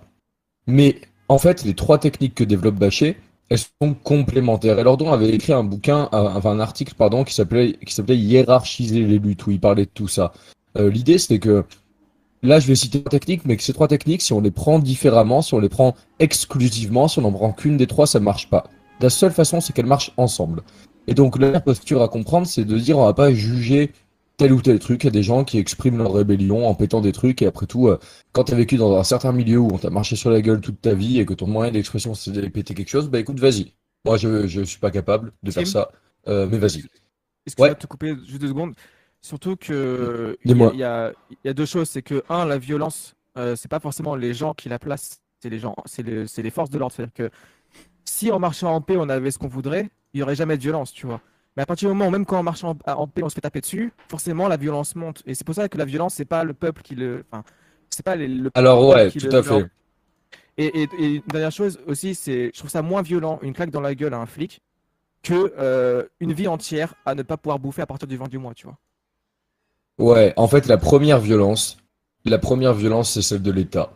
Euh, c'est celle qu'impose l'État aux gens, mourir de faim, etc. Ça, c'est la première des violences. La deuxième violence, c'est la violence des manifestants. Et là, c'est la violence de casser des choses et des trucs comme ça. Et la troisième violence, c'est la violence de la répression, qu'elle soit policière ou judiciaire. Donc la première violence, la plus, la plus frappante, celle qu'on vit tous au quotidien, mais qui s'appelle pas violence, hein, parce qu'elle est faite par des encravatés à BFM. Mais cette violence-là, c'est celle qui fait que euh, on a les, les, les, les, étudiants qui font la queue, on a les meufs qui prostituent, on a du trafic de tout un tas de trucs. C'est la première des violences. Derrière, il y a des vitres cassées et tout, c'est une forme de violence, il faut le reconnaître. Et derrière, il y a une troisième violence, donc la violence de la répression policière et judiciaire, qui est hardcore. Mais la, la deuxième violence, celle de la rébellion, là, de la révolte ou de la révolution, de l'insurrection, les mots euh, sont différents, hein, de l'émeute, c'est des choses assez différentes. Mais cette violence en réaction, bah, elle n'existe que parce qu'il y a eu une première violence, il y a eu celle de l'État. Et dans la balance finale, entre la première violence de l'État et la violence de la répression policière et judiciaire, bah, je veux dire, euh, vous avez vu le gilet jaune qui a pris 4 euh, mois ferme à un gars au fauteuil roulant ou 6 mois ferme parce qu'il a tagué à cab avec une craie. Je veux dire, ça c'était sa forme de violence à lui qui venait compenser, qui venait se rebeller contre la forme de l'État, qui lui avait enlevé ses... Euh, ils ont changé le calcul de la hache, etc. Le mec s'est retrouvé complètement démuni. Donc ça c'est de hardcore. Je veux dire, euh, le mec est paraplégique et il se retrouve à pas pouvoir bouffer. Ça, c'est la première violence. Le fait qu'il tag à la craie, c'est sa violence à lui. Mais par contre, derrière, la troisième violence, c'est la violence institutionnelle de la répression policière et judiciaire. Elle est hardcore. Donc, sur la violence, on est parfaitement d'accord. Et ce que développe Bachet, c'est qu'il faut une, donc, il faut parfois des insurrections violentes. Il en faut. Euh, mais il y a une deuxième forme de, de une deuxième façon de dépasser le capitalisme, c'est une forme d'entrisme. C'est-à-dire, si tu peux rentrer quelque part, que tu, peux être élu député, être maire, et là il y a beaucoup de choses à dire, ça rejoint euh, toute la théorie du municipalisme libertaire chez Bookchin, pour citer le plus connu, et bien d'autres aussi. Euh, si tu peux rentrer quelque part et, et comme disait Trotkist pour se moquer des SOSDEM, si tu peux négocier le poids des chaînes, ça peut toujours être intéressant. Si tu peux rentrer quelque part, il y a des gens qui vont la tête sous l'eau actuellement. Si tu peux rentrer et remonter un peu le SMIC, ça abattra pas le capitalisme, mais ça permet à des gens de respirer. Merci beaucoup. Alors, je veux juste remercier Capitulé qui vient nous faire un don de, 10 euros. Merci, euh, merci à toi. Il y avait un message sur le capitalisme, je vais essayer de le retrouver. Merci en tout cas pour ton don qui euh, bah, finance l'anticapitalisme, puisque on se sert du capitalisme. Tu, vois, tu parles d'une forme d'entrisme. Euh, là, on se sert de plateformes euh, purement capitalistes comme YouTube, Twitch, etc., voilà, qui appartiennent à des milliardaires, pour faire un, proposer un discours différent. Donc, et ce sera pas éternel à mon avis, parce qu'ils vont finir par s'en rendre compte. Et voilà, donc profitons-en tant que ça marche. Mais en tout cas, il faut pas, par principe, rejeter des approches qui, de manière factuelle, en fait, permettent de de faire grandir notre message, de faire qu'il est partagé par plus de gens, plus discuté, plus réfléchi, plus mûri, et c'est ça qu'on a besoin en fait. C'est nous, on prétend pas avoir de réponse, on a, on a envie de aussi de. Enfin, moi en tout cas, je sais que c'est ma démarche depuis toujours. Je prétends pas avoir toutes les réponses clés en main. Euh, j'apprends et je, m'informe. Mais mon but, c'est que plus on soit nombreux à en discuter et à s'informer, plus on est de réflexions pertinentes qui arrivent. Parce que c'est ça aussi le, truc. Moi, je crois beaucoup en l'intelligence collective. Enfin, tu en parlais aussi, Tim, hier l'intelligence collective, c'est tout. Donc si, on se met tous ensemble à réfléchir, on va aller extrêmement vite et on va prendre, à mon avis, les bonnes décisions. Si on prend des décisions, évidemment, informées, qu'on a les, dispositifs démocratiques pour prendre une décision et revenir dessus si on, s'est trompé, etc. Enfin voilà, il faut avoir tout un, dispositif démocratique, la démocratie réelle c'est euh, quelque chose qui est en mouvement, c'est pas un monolithe qui est décidé une fois il y a 100 ans et ça reste comme ça pendant des, millénaires. Le but c'est d'avoir un système qui évolue, qui permette de réfléchir, etc. Donc ça c'est l'idéal euh, sur le long terme. Mais du coup, bon, en revenons sur euh, comment on agit aujourd'hui. Donc, comme tu le dis, parasiter le système. On se sert de, on, fait... pour essayer de s'infiltrer.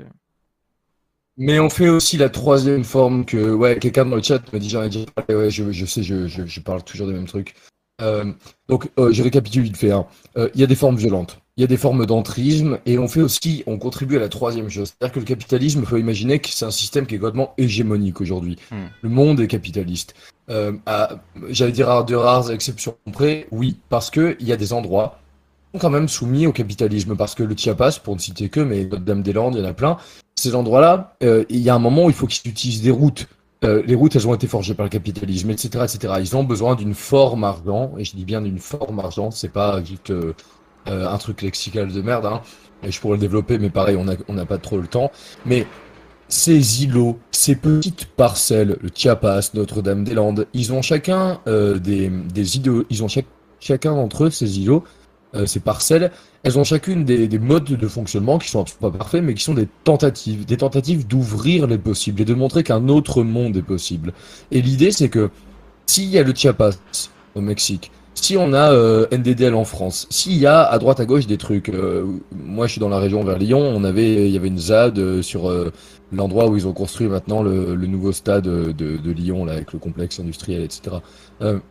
ces îlots-là, ils ont des modèles qui ne sont pas exportables à l'identique ailleurs. Mais ils permettent d'ouvrir l'imaginaire et ils permettent de montrer aux gens que autre chose est possible. Et le pari que fait Bachet, euh, et je le fais avec lui, euh, c'est que nous, on contribue effectivement à une forme d'entrisme, mais on contribue aussi à cette forme de parcellisation, c'est-à-dire l'idée que on peut faire, on peut montrer aux gens qu'on peut vivre différemment ailleurs et que bah il y aura le Chiapas, il y aura Notre-Dame-des-Landes, il y aura ça, il y aura ça, il y aura ça, et que à force de multiplier ces îlots-là, mais tout en gardant bien en tête à nouveau qu'ils sont intégrés dans le capitalisme, hein, qu'ils n'y échappent pas complètement, mais en les multipliant, on peut espérer que peu à peu, ils vont tellement se multiplier qu'ils vont finir par rendre de moins en moins hégémonique le capitalisme et qu'ils vont finir par, par leur multiplication, marginaliser le capitalisme. Mais à nouveau, et je le répète, aucune de ces trois stratégies ne se suffira seule. La, multiplication des îlots, ça marchera pas s'il n'y a pas des gens qui font de l'entrisme et il n'y a pas des gens qui font des luttes violentes. Les luttes violentes, elles suffiront pas s'il n'y a pas d'entrisme et de parcellisation. L'entrisme ne suffira pas s'il n'y a pas de parcellisation et de lutte violente. Après, chacun fait ce dont il, ce qu'il aime faire, ce qu'il peut faire. Je l'ai dit, moi, je pète une tasse de café, c'est la fin du monde. Donc, euh, euh, je connais bien les gens du Black Bloc, je serais incapable d'aller faire ce qu'ils font et, je trouve que c'est, limité d'une certaine façon, mais, mais qu'ils le fassent. Je veux dire, grand bien leur face. Et si on commence à, à chercher euh, quelle lutte est la meilleure, on est dans la merde. Parce qu'on se juge les uns les autres et on exclut des possibles. Merci beaucoup à la renard pour son, pour son droit également. Bah, tu es là, donc je peux te remercier directement. C'est quel plaisir. Avec plaisir. C'est moi qui te remercie pour tout le boulot que tu fais et tout, vraiment tout ce que tu fais. Laisser la parole aux gens, enfin, voilà, c'est génial. justement, beaucoup, vraiment. J'ai vraiment beaucoup appris en écoutant ta chaîne et en, écoutant les intervenants. Et... Ah, très heureux d'entendre. C'est merci beaucoup pour ce que tu viens de dire. Et ben justement, on va laisser la parole à une marche inéluctable qui était là avec vous au début. Je vais vous laisser un mot de conclusion chacun et on va on va écouter une marche inéluctable et Sofiane avant de rendre l'antenne à 16h30 parce qu'il faut que je file voilà un peu avant 16h30. Pour ma part, je dirais vive la gauche et ouais bah vive la gauche et tout n'est pas perdu donc battons-nous. Voilà. Le combat continue. Merci merci le renard. Tim. Ciao ciao. Ciao. Ouais, alors moi j'avais des pages de notes entières, je vais pas les faire. Euh, vive la révolution. Simple, efficace. Merci beaucoup. Merci à toi, Tim. Merci à toi, Kali. Merci beaucoup, j'étais coupé. Ben, voilà, des intervenants de qualité. Le renard, dans quel monde vit-on? Merci beaucoup à, vous deux. Et je donne la parole maintenant à une marche inéluctable.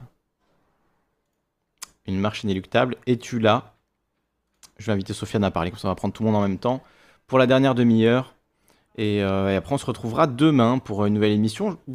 Demain, peut-être qu'on parlera de contenu un peu droit tard, un peu, un peu, voilà, pour équilibrer et pour les critiquer évidemment. Euh, Sofiane, bienvenue. Hello. Bienvenue à toi. Bonsoir à tous. Comment vas-tu? Alors, tu m'envoies tout le temps des messages pendant que je suis en live, du coup, je ne peux pas y répondre. Euh, le soir, je mais je, te dirai ça après. On, en reparle après. Ah, pardon, mais Ouais, mais c'était juste pour être sûr qu'il n'y avait pas de souci, mais pas de problème. en fait, tu me l'envoies en live, je peux pas vérifier, et après, j'y pense plus, et donc, du coup, voilà, c'est toujours. Euh, c'est le cercle sans fin. Ouais, c'est ce que je me suis dit, mais juste pour que pas les aider, avec les systèmes des banques, je, ne leur fais pas trop confiance. Ouais, ouais, non, mais on va, on va, on va en parler euh, en antenne. Euh, donc, de, de quoi voulais-tu parler par rapport au sujet aujourd'hui L'écologie, la politique, de, sur quoi voulais-tu revenir? Ben, je voulais revenir sur l'intervention de Tim et en fait qui, reprend un peu l'ensemble.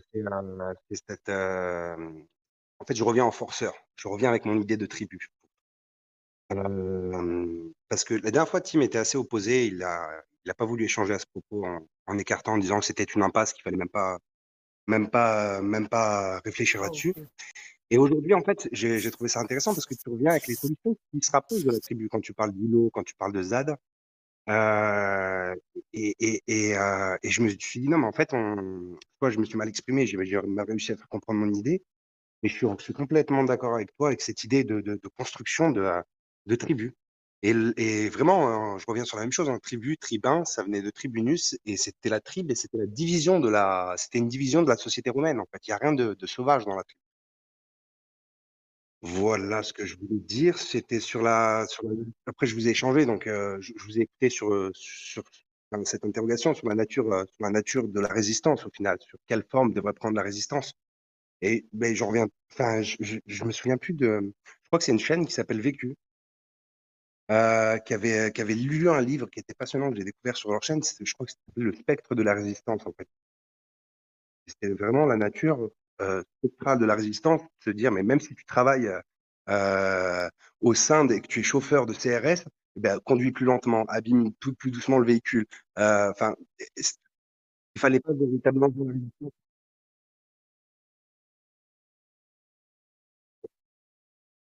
Ouais. Ouais, exactement. De se dire que chaque jour, si tu repasses une semaine, c'est exactement. Ouais, de user le système, de de de l'intérieur par, par ce genre d'usure. Et de te dire au final c'est un cercle,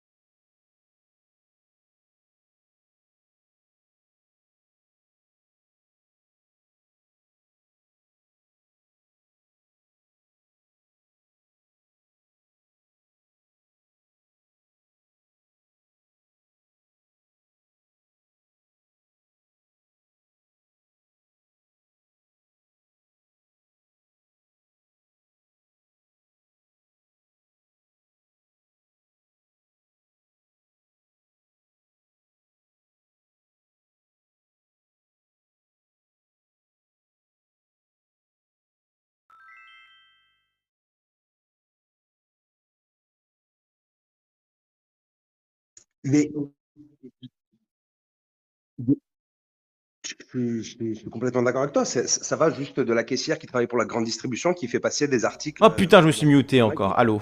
Je m'étais muté. Je m'étais muté à cause des motos. Alors, la grande nouvelle, c'est que. Pardon, excuse-moi, Sophia, hein, mais la grande nouvelle, c'est que là où je vais déménager, il n'y aura plus de motos. Ça, c'est sûr. Il y a une petite place derrière. On va être très bien. On va être très, très, très bien. Donc, il n'y aura plus de motos. Donc, désolé, voilà, du coup, je me suis muté. Donc, on ne m'entend plus. Voilà, j'ai salué acheter Fiat 500. Et ce que je disais, c'est. Je, suis obligé de répéter ce que, je, viens de te dire, Sofiane, je suis désolé. Euh, ce que je disais, c'est que d'après moi, euh, il est très négatif d'avoir un réflexe euh, critique envers des luttes qu'on ne comprend pas. Et on devrait plutôt avoir un réflexe de compréhension, un réflexe d'empathie, parce que ces luttes, comme tu parlais du spectre des luttes, effectivement, toutes nos luttes, elles sont sur un spectre et elles sont toutes en fait complémentaires. Et il n'y en a pas une qui est supérieure à une autre, il n'y en a pas une qui est plus légitime. Si je veux dire, si on, peut l'expliquer, le, justifier, qu'on peut en parler, voilà, on peut en discuter évidemment, mais tu vois, ce réflexe, je citais l'exemple des gilets jaunes, ce réflexe au moment des gilets jaunes que j'ai vu chez pas mal de gens à gauche, un peu, voilà, gauche, euh, bobo, machin, qui étaient en mode, mais les gilets jaunes, c'est un peu des beaufs, non? C'est un peu des, mecs d'extrême droite, c'est pas, ils sont pas vraiment, euh, c'est pas vraiment des militants, tu vois, ce réflexe un peu de critique, genre un peu du haut de ta tour d'ivoire, de bons militants, de d'expliquer aux gens comment il faut militer, comment il faut euh, faire bien les choses. Alors que non, justement, plus on multiplie euh, les luttes, plus on multiplie les fronts, plus on multiplie les combats, plus il y a d'opportunités de faire qu'il y ait une étincelle qui finisse par faire prendre feu à la poudrière. Et c'est ça qu'on recherche. Donc, il faut avoir plutôt le réflexe de ok, vous faites une lutte, j'ai envie de comprendre vraiment pourquoi. Est-ce qu'elle est légitime? Euh, Enfin, justement, pas se poser la question de la légitimité, mais pourquoi pour vous elle est légitime? Essayez de comprendre ça et, ensuite de discuter. Si on pense à des améliorations, il ne faut pas avoir peur de dire voilà, vous pourriez améliorer les choses en faisant ci, en faisant ça, mais comprendre en fait pourquoi ils utilisent ces modes d'action? Pourquoi est-ce que pour eux c'est légitime? Pourquoi est-ce que c'est comme ça qu'ils se sont organisés? Et plutôt aller dans ça que dans le réflexe, à l'inverse, de se dire c'est trop différent des luttes que j'ai l'habitude de faire, donc pour moi, c'est pas bon, c'est confus, c'est rouge-brun, c'est ceci, cela. Pour revenir sur ce que disait Petit Astro tout à l'heure, moi je suis d'accord, il y a des mots comme ça qui sont utiles pour qualifier certaines personnes, puisqu'il y a vraiment des fascistes, il y a vraiment des rouges-bruns, il y a vraiment des, voilà, des fachos, ça existe. Mais le sortir à toutes les sauces, à tout le monde, parfois même à des alliés, parce que juste on a un, désaccord sur euh, une stratégie ou un truc, je trouve que c'est pareil, un truc ultra contre-productif et il faut arrêter avec ces réflexes-là. Je trouve que malheureusement, c'est voilà, c'est pas ça ne nous aide pas à progresser du tout, quoi, en fait. Je suis d'accord avec toi. Et je poursuis avec euh, l'idée même de, ces caissières, en fait, qui travaillent dans la grande distribution, qui font parfois euh, passer des articles un peu, tu sais, sous, le manteau. Moi, j'ai déjà vu mhm. ça plein de fois, en fait. Là, pour moi, c'est le plus bel Oui, le, euh, sabotage. Le, ouais, la petite filouterie, quoi. Ah, vous ne faites pas prendre. Hein. Bah, c'est hmm, franchement, je trouve ça légitime. C'est légitime. Bah, c'est légitime. Moi, je dis ça dans le sens, dans un sens pragmatique, euh, au sens où les gens qui se font euh, arrêter pour ça prennent des peines de prison ferme, etc.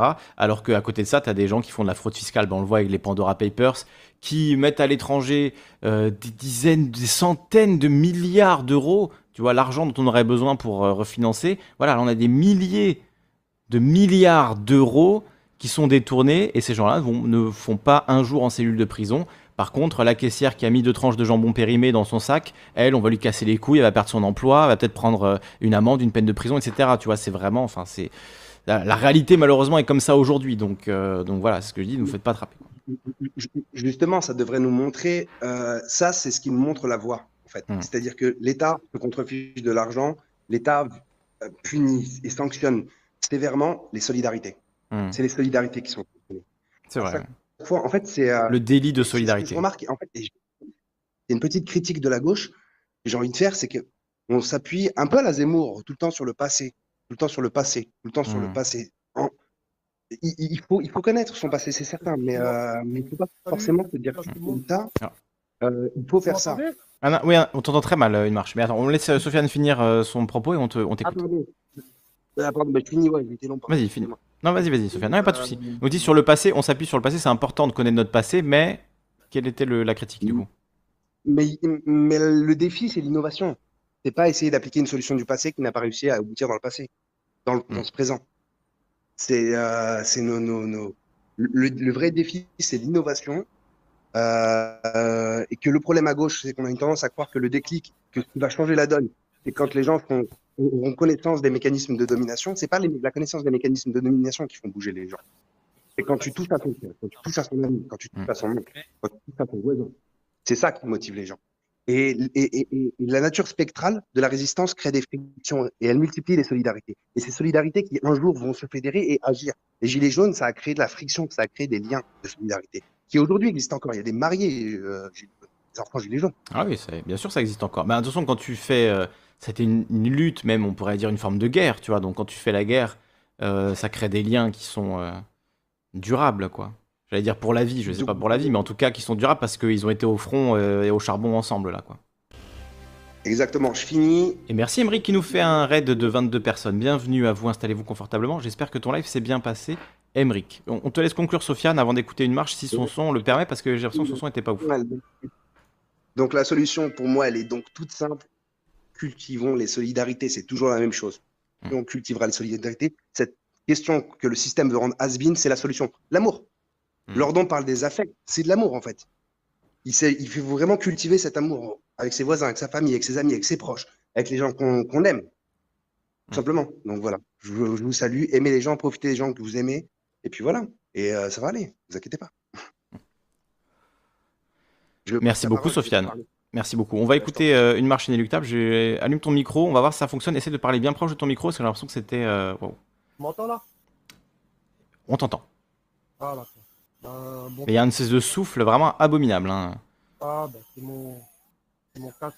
Sinon, euh, je décroche. Ouh là là, ouais, c'est vraiment le, son est, vraiment hardcore, hein. c'est moche. En fait, on entend presque plus une espèce de souffle métallique aigu que on l'entend aussi fort que ta voix quasiment quoi. Donc essaie de faire vite hein, pour voilà, éviter d'infliger ça trop longtemps. Je monte un peu ton volume, mais essaie de faire vite. Non, je vais décrocher, je vais vous laisser, c'est mieux non, mais vas-y, dis ce que tu as à dire. Euh, tu es là, on t'entend, euh, on entend ta voix, donc ce serait bête de pas entendre ce que tu as à dire, mais essaie de le dire de la manière, euh, d'une manière synthétique, quoi. ouais, alors je veux dire, la violence, c'est tout ce qui. Un, mouvement de, un mouvement d'opposition, de manifestation qui utilise la violence et à perte. Hmm. vous irez nulle part. Vous pouvez tourner comme vous voulez. Hmm. c'est eux qui l'ont. C'est eux qui ont le pouvoir c'est eux qui ont, on va dire, euh, la violence étatique, tu vois. Mm. n'importe quelle autre violence. On a connu, nous, voilà, la bande à Bader, toutes ces histoires-là. Oui, action directe. Euh, Après, je crois pas que c'est le genre de violence dont parlait, euh, dont parlait Tim. Hein. Il parlait plutôt de, de violence, j'ai envie de dire symbolique, dans, dans le sens où c'est ça, c'est quelque chose, tu peux pas le nier, une marche, et c'est malheureux, c'est un constat malheureux, mais quand il y a une manif où à la fin il y a trois voitures qui sont brûlées, même des poubelles brûlées au milieu de la rue, une barricade, tu vois, un peu des affrontements et tout, les médias en parlent. Quand c'est une marche, euh, alors inéluctable ou pas, je ne sais pas, mais quand c'est une marche, tu vois, pacifique, euh, voilà, avec des, banderoles et à la fin tout le monde rentre sagement chez, lui, bah, il y a beaucoup moins de couverture médiatique. Ça, c'est une réalité qui est terrible, mais qui est, réelle, quoi. Mais euh, est-ce que cette réalité doit nous rendre violents? Non, je pense pas. Moi, je suis, moi, je suis euh, contre la violence et euh, voilà, donc je suis plutôt. Enfin, pareil, tu vois, quand j'entends des gens qui, même pour la blague, disent il faut sortir les guillotines, les machins. Non, moi, je suis contre la peine de mort. Donc, en fait, je suis contre la peine de mort, même contre mon pire ennemi, parce que sinon, si tu es pour la peine de mort pour certaines personnes, ça veut dire que tu es pour la peine de mort, en fait. Tu vois, il y a pas de. Si on est contre la peine de mort, on est pour la, contre la peine de mort pour n'importe qui. Donc, euh, c'est, il faut être cohérent, quoi, en fait. C'est ouvrir la boîte de Pandore, c'est ça, exactement. Et tu bâtis ton nouveau système sur quoi, du coup? Sur une violence rédemptrice ou quand on n'est pas content, on décapite des gens pour se soulager? Moi, c'est pas le monde que je veux. C'est pas le, c'est pas la vision du monde dont je rêve, en fait. Si c'est pour faire un monde comme ça, je reste chez moi. Je participe pas à vos manifs, hein, franchement. Hein. Moi, je, oui. Pas ouvrir la boîte de Pandore. C'est pour ça que je te dis toute violence, toute violence, aussi légitime soit-elle, elle finira alors après, pour moi, il y a une différence de nature qui est absolue entre euh, casser une vitre, euh, brûler une voiture et décapiter quelqu'un, tu vois. Pour moi, c'est pas. Pour moi, si on utilise juste le mot violence pour parler de ces, de ces faits-là, indistinctement, on passe à côté d'une réalité qui est que euh, tuer quelqu'un, c'est pas du tout la même chose que manifester son désespoir en pétant une vitrine de banque. Non, non, non. d'accord, je sais qu'on est d'accord, mais tu vois, c'est quand on utilise le mot violence, qu'est-ce qu'on met derrière, quoi, en fait? Ah, ben voilà, pour, moi, la violence, sincèrement, tu vois, c'est. Bon, la banque, c'est un peu spécial. Tu vois, voilà. Ah, voilà, tu vois, toi aussi, tu commences à dire, bon, ah, une vitrine de banque, ok, je peux peut-être comprendre, tu vois. Et on n'incite pas évidemment à la violence, hein, soyez rassurés. mais... Euh. C'est là où je voulais en revenir. Hmm. La boîte de Pandore qu'on a dit avant. Ouais, ouais. commence à dire la banque, euh, euh, l'autre voudra mettre peut-être l'assurance, l'autre voudra mettre ceci et cela. Ouais, le McDo, l'abribus, le, ouais. Voilà, tu vois. Après, euh, moi, la vraie violence, je la considère où? Je la considère à partir du moment où tu utilises la violence physique contre, contre un autre être. un être conscient. J'en ai vu un, il a jeté un pavé euh, d'impôt sur un policier qui était en bas. Hmm. Il aurait pris sur la gueule. Ah oui, il aurait pu mourir. Bah oui. Il y a des policiers qui sont morts comme ça euh, par le passé, oui. je suis tombé sur des manifestations, des manifestants, pardon, qui m'ont dit ah, dommage, je n'étais pas tout de suite. Hmm. Donc, hmm. à un certain moment, euh, moi aussi, tu vois, moi je galère, voilà, je travaille, tu vois, j'essaie de joindre les deux bouts, j'ai ma femme, mes enfants, hmm. donc je manifeste pas pour rien, je sais bien pourquoi je manifeste. Je vois bien qu'il y a des inégalités sociales, que mon travail ne me suffit plus pour essayer de donner. Je veux même pas mettre de l'argent de côté pour euh, le permis ou pour les études de mes enfants, tout ça, tu vois, dans quel... Ça veut dire c'est tout ça pourquoi moi je me bats? Je ne me bats pas pour faire des heures sup et pour me casser plus le dos, je me bats pour que mon travail puisse me permettre à moi de vivre décemment avec ma famille. Mmh, bien sûr. On voit des gens, tu vois, qui discréditent, euh, ça veut dire cette révolte légitime, enfin ce, besoin légitime, mmh. en utilisant la violence qui va être finalement prise par les médias et retournée contre nous. on va dire, regardez, oui, d'accord, tu dis qu'ils ne sont pas violents, mais regarde ce qu'ils ont fait là-bas. Mmh. Oui, ils ne sont pas violents, mais regarde ce qu'il y a eu là. Tu vois, c'est directement, c'est-à-dire, on ne va plus parler de, ouais, mais ils souffrent la personne. La personne, peut-être qu'elle est violente pour quelque chose comme la personne, excuse-moi, hein, qui a tapé sur euh, le, le, CRS, moi je comprends qu'il ait pu taper à ce moment-là, il a vu une femme par terre, on est en train de lui mettre des coups de matraque. Voilà, tu vois, c'est légitime quelque part qu'il s'est révolté. Après, tu vois, nous on en a retenu quoi? On en a retenu la prison et mm. une personne violente. Oui. Voilà, c'est pour ça que je dis entre, entre, entre, développer vraiment, tu vois, nos, notre et utiliser la violence pour se faire entendre, vraiment détruire notre. Abattre notre C'est vrai qu'il y, a des gens, tu vois, dans les mouvements des Gilets jaunes qui, euh, dans des manifs où ils se faisaient gazer à répétition, par un mouvement de rage, ont pris euh, un truc par terre et l'ont jeté sur les flics. Ils se sont pris des mois de prison, ils sont pris des procès. Il y a des vies détruites aussi par toute la répression derrière pour un geste, tu vois, d'agacement, de, de désespoir, d'énervement totalement compréhensible, mais c'est filmé par la police, c'était à, destination d'un policier, donc c'est une attaque contre un dépositaire de l'ordre, donc c'est, euh, tu vois, aggravation du truc, etc. Est-ce que ça vaut le coup pour un geste comme ça de voir sa vie, euh, voilà, j'ai pas envie de dire détruite, mais en tout cas euh, significativement, profondément changée, tu vois, altérée, aggravée, etc. Est-ce que c'est vraiment ça une lutte qui nous amènera à une solution? Et pour les gens qui disaient dans le chat tout à l'heure, il nous faut un mouvement de masse c'est vrai que le mouvement de masse, je pense pas que euh, vous l'aurez si vous dites explicitement ce qu'on va faire c'est de la violence, on est pour la violence politique, etc. Je pense que les masses sont plutôt pacifiées en général et donc euh, c'est important pour elles l'optique et le fait d'être dans un mouvement qui est euh, en tout cas en apparence non violent. Quoi.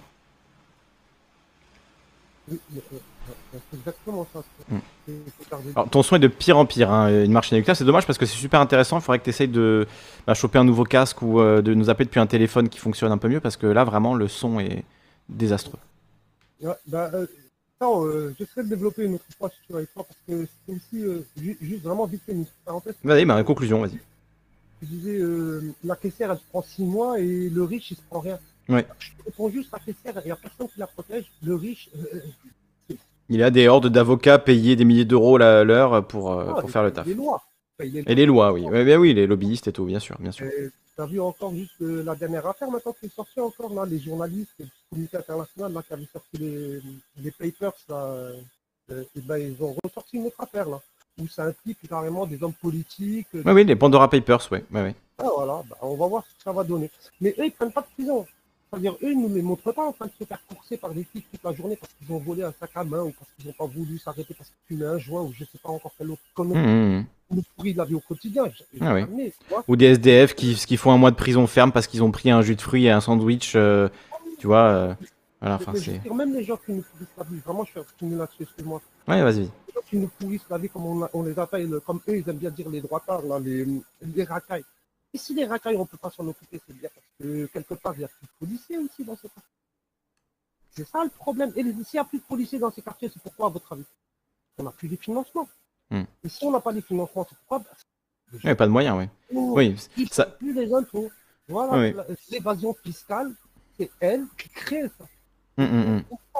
Ah oui, si, si, on avait les 100 milliards par an, on pourrait repayer une police de proximité qui parle avec les gens, qui connaît les gens dans les, dans les quartiers, qui apaise les tensions quand il y en a, qui réussit à, tu vois, euh, euh, voilà, extraire les bonnes informations pour pas faire n'importe quoi. Et le manque de moyens, ça mène à une conduite de cow-boy où tu viens deux fois par an, euh, tout flingue dehors, tu vois, en mode coup de pression de cow-boy, on défonce des portes, etc. Et tu as un rapport totalement différent d'hostilité avec la population. Et voilà, ça on le voit, c'est la politique Sarkozy qui continue à, à porter son euh, voilà, ses fruits. Et Darmanin est totalement dans la même logique, donc euh, c'est parti pour durer encore 15 ans comme ça. Mais il faudrait, comme tu dis, plus de moyens, recomposer une, police de proximité si ça doit exister. Enfin voilà, ça, ça c'est des solutions qui, je pense, conviendraient à beaucoup plus de gens. Pour moi, il faudrait d'autres choses encore, mais en tout cas, c'est des solutions, ça, conviendrait à plus de gens et ça recréerait un sentiment que bon, il y a une police, mais elle n'est pas là que pour nous taper dessus, elle est là pour, euh, voilà, quand on se fait voler ou quand on, se, quand on a un vrai problème et ils arrivent et on ne on se sent pas finalement euh, tu vois, suspicieux d'aller voir la police parce qu'on a peur que peut-être ça va se retourner contre nous, on ne sait pas. Et c'est ça la, relation police-population, comme on dit, qui aujourd'hui euh, voilà, est d'une hostilité totale. Et dans les quartiers, j'en parle même pas. Quoi. Juste pour te dire par rapport aux policiers, une fois j'avais perdu métier et j'étais 2-3 heures du matin, je n'étais pas rentré chez moi, je suis allé à la cabine téléphonique qui était en face de chez moi. Oui. J'ai fait comme ça, j'ai appelé les pompiers, je ne comprends pas. J'ai appelé les pompiers, je leur ai demandé s'ils ne pouvaient pas me mettre en connexion, avec, en relation avec ma mère. Ils hmm. m'ont gentiment dit non.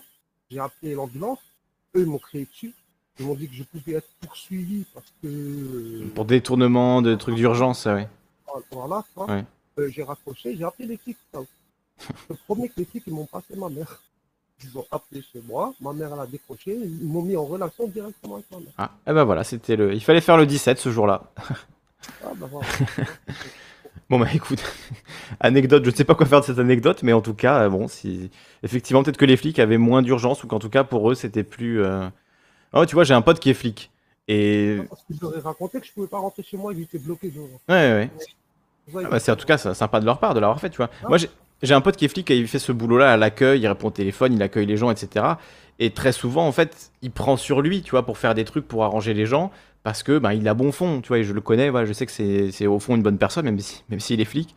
Et du coup, euh, parfois, il, fait, il prend sur lui pour faire des choses, et peut-être que si t'étais tombé sur lui, il aurait dit, bon, allez, vas-y, je vais prendre les 5 minutes pour faire le truc, et euh, pour aider cette personne, et voilà, parce que effectivement, ils ont peut-être conscience de pas être trop aimés, donc ce genre de petits gestes, ben voilà, ça peut, euh, tu vois. Toi, tu t'en souviens, tu nous en parles là de cette anecdote? Ah, ça fait au moins 20 ans. Ça fait au moins 20 ans, ouais, peut-être des temps ont changé aussi. ouais, ouais, mais c'est ça, c'est la police de proximité, t'as plus dit. Hmm. Ouais, des gens qui se connaissent en fait, voilà, que tu connaisses les, les, flics par leur prénom, que tu puisses leur parler sans, sans avoir peur qu'ils te plaquent par terre et qu'ils te, fait, te vident tes poches parce qu'ils pensent que tu as du shit ou je sais pas quoi, tu vois, ça, ça, ça crée une tension aussi qui est intense, quoi. Moi, personnellement, j'arrive à faire la différence parce que voilà, grâce à la police j'ai connu des policiers qui, voilà, hein, ils marchaient un peu dans les quartiers hein, et sincèrement, ils étaient classe. Hein. Bonjour, il t'appelait par ton prénom. Euh, t'as des bagarres, disons, ça s'est chauffé, ils se séparaient, euh, mm. on n'est pas au poste, ils disaient attends, je vais le dire à ton père. Oui, mais la politique de Sarkozy a détruit tout cet aspect-là du travail de police euh, en France, et voilà, c'est bah, quelque chose à. C'est pas voulu, tu vois, sincèrement, parce qu'on finit par être parano, tu vois, parce que moi, j'ai. Ouais, ouais. Créer des tensions et de. Ouais, bien sûr. Bah, parce que, en fait, je sais pas si c'est voulu, mais en tout cas, euh, de manière structurelle, le rôle de la police, c'est le maintien de l'ordre. Donc c'est de maintenir l'ordre social tel qu'il existe actuellement. Et tout ce qui peut menacer d'une manière ou d'une autre cet ordre social, ben, le rôle de la police, c'est de le détruire, tu vois, c'est de, l'appréhender. Donc, euh, donc de fait, en fait, leur mission, c'est ça. Et donc, tu vois, mécaniquement, quelque part, ils vont se retrouver dans cette position-là. Bah, j'espère qu'on va leur donner les outils pour aller défoncer la mafia à Marseille et arrêter les jeunes gamins de s'entretuer à l'âge de 15 ans. On va leur donner les outils d'arrêter de laisser plus de 60 tonnes de drogue rentrer chaque année malgré le Covid d'aller arrêter tous ces fraudeurs fiscaux ah, Pour moi, alors on va pas va pas ouvrir le débat maintenant parce que c'est la fin de l'émission, mais pour moi la solution, j'en ai déjà parlé plein de fois. Euh, allez voir dans les archives de la chaîne euh, si vous voulez des émissions là-dessus, mais c'est la légalisation du cannabis. Hein. Oui, mais avec une lutte euh, déterminée et radicale contre tous les clandestins. parce que le cannabis, si, maintenant tu vois le cannabis librement, hmm. il faut aussi permettre que les gens qui aujourd'hui vivent du cannabis, ils puissent rentrer dans la légalité. Oui. C'est pas ça aux États-Unis, c'est pas ça qui s'est passé, tu vois. Hmm. Les États-Unis, ils ont légalisé maintenant, mais euh, tu vois, c'est encore une fois, on va pas rentrer dans le débat maintenant parce que c'est un débat, moi c'est une question qui m'intéresse donc il y aurait beaucoup beaucoup de choses à dire. Mais tu as par exemple le modèle des cannabis social club qui est utilisé en Espagne. Euh, ce modèle-là, euh, c'est une légalisation qui est euh, contrôlée par les consommateurs eux-mêmes sur le modèle tu vois, des clubs de tir, euh, des clubs de cigares, des clubs de, vin, etc., dégustation de vin, tout ça. Sur ce modèle-là, donc tu vois, l'économie du vin, il y a des gens qui en vivent hein, en France et c'est pas honteux du tout de dire je suis viticulteur, je suis œnologue.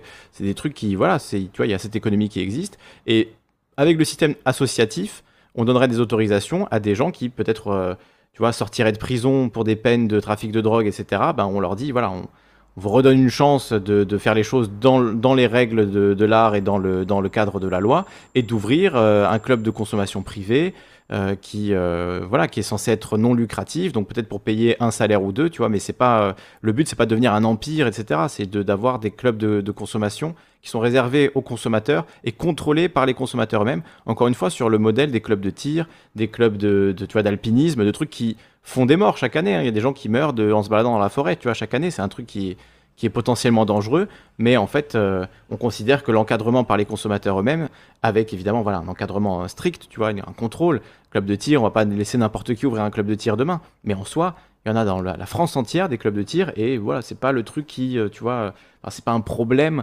euh, pour la société, fondamentalement. Alors que si on laissait ça effectivement en vente libre et qu'il y avait des entreprises qui pouvaient capitaliser sur la vente d'armes, bah, ça donnerait ce qu'on voit aux États-Unis avec euh, des lobbies de l'armement, etc. Bon, en France, heureusement, euh, on a d'assaut quand même, hein, mais en tout cas pour ce qui est armes de poing, etc., ça n'existe pas forcément.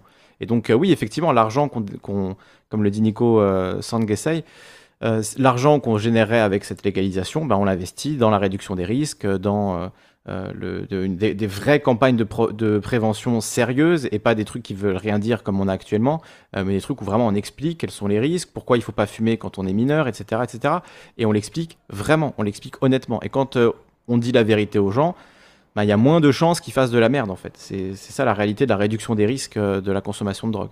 Donc voilà, bon, c'est un grand sujet, on en a parlé plein de fois, je vais vous mettre un petit lien pour, pour finir, comme ça si vous, si vous en avez pas eu assez, vous pourrez aller allez regarder ça. Je vais vous mettre un petit lien d'une émission qu'on avait fait sur le cannabis. On en a fait un paquet. Hein. On va taper cannabis sur la chaîne, on va voir. On va voir cannabis. Il y a un ou deux N, je sais jamais. J'ai mis deux N, je crois que c'est deux N. Euh, voilà, donc euh, on a celui-là, légaliser la drogue avec Darmanin. Faut-il légaliser le cannabis? 4h50 de discussion, il était pas mal celui-là. Une députée propose la légalisation en France. Euh, intéressant. Donc voilà, écoutez, je vous mets le lien, vous choisirez celle qui vous intéresse le plus. C'est un sujet dont on a pas mal parlé parce qu'il y a beaucoup de choses à en dire. En fait, c'est un sujet super intéressant et celui euh, sur le, le rapport de la députée était pas mal parce que vous avez le lien du rapport. Euh, je vous conseille vraiment d'aller le lire. C'est voilà une approche pragmatique de la question du cannabis qui met un peu en, en perspective toutes les, toutes les solutions et en fait, la seule solution qui n'est pas viable, c'est la continuité de la prohibition. Ça, ça n'a aucun sens. Et c'est ça qui fait des morts dont tu parlais, une marche euh, inéluctable. Les morts à Marseille, euh, les morts de. C'est pas la, plante en elle-même, c'est pas les fleurs de cannabis qui font les morts. C'est les gens qui s'entretuent pour le contrôle de la vente. C'est une question de gros sous. Voilà, donc euh, c'est. Ça la réalité. Donc pour moi, le seul moyen de contrôler ça, c'est de, de légaliser. Donc voilà, vous avez plein d'émissions là que je vous ai mis en lien si vous voulez continuer à aller voir des émissions de Calivision. Sinon, on va faire un petit raid euh, sur Twitch. Et on se retrouve ben, demain pour je sais pas trop quoi. On fera un truc d'après-midi, je sais pas encore euh, exactement quoi. Peut-être des réacts à des petites vidéos. Euh, on verra. On verra bien. En tout cas, je te remercie, une marche inéluctable. Merci beaucoup pour ta participation. Vas-y, vas-y. les drogues. Pardon? Légaliser toutes les drogues. Alors, légaliser, ça veut dire encadrer par la loi. Donc, est-ce qu'il faudrait que toutes les drogues soient encadrées par la loi? Moi, je pense que oui et que selon chaque substance, ça va être des encadrements très très différents. Euh, mais je pense que c'est une question en fait de liberté, tu vois, individuelle. Euh, pour les drogues qui sont pas, euh, qui n'ont pas vraiment des dangers de mort immédiate, et tu vois, il y a des trucs comme le fentanyl, qui est une espèce d'héroïne fois 1000, qui est, qui est un truc complètement surviolent, qui peut tuer les gens, etc. Ça, faut un contrôle évidemment totale, absolue, par des médecins. Enfin, c'est impossible de laisser ça en vente libre, évidemment.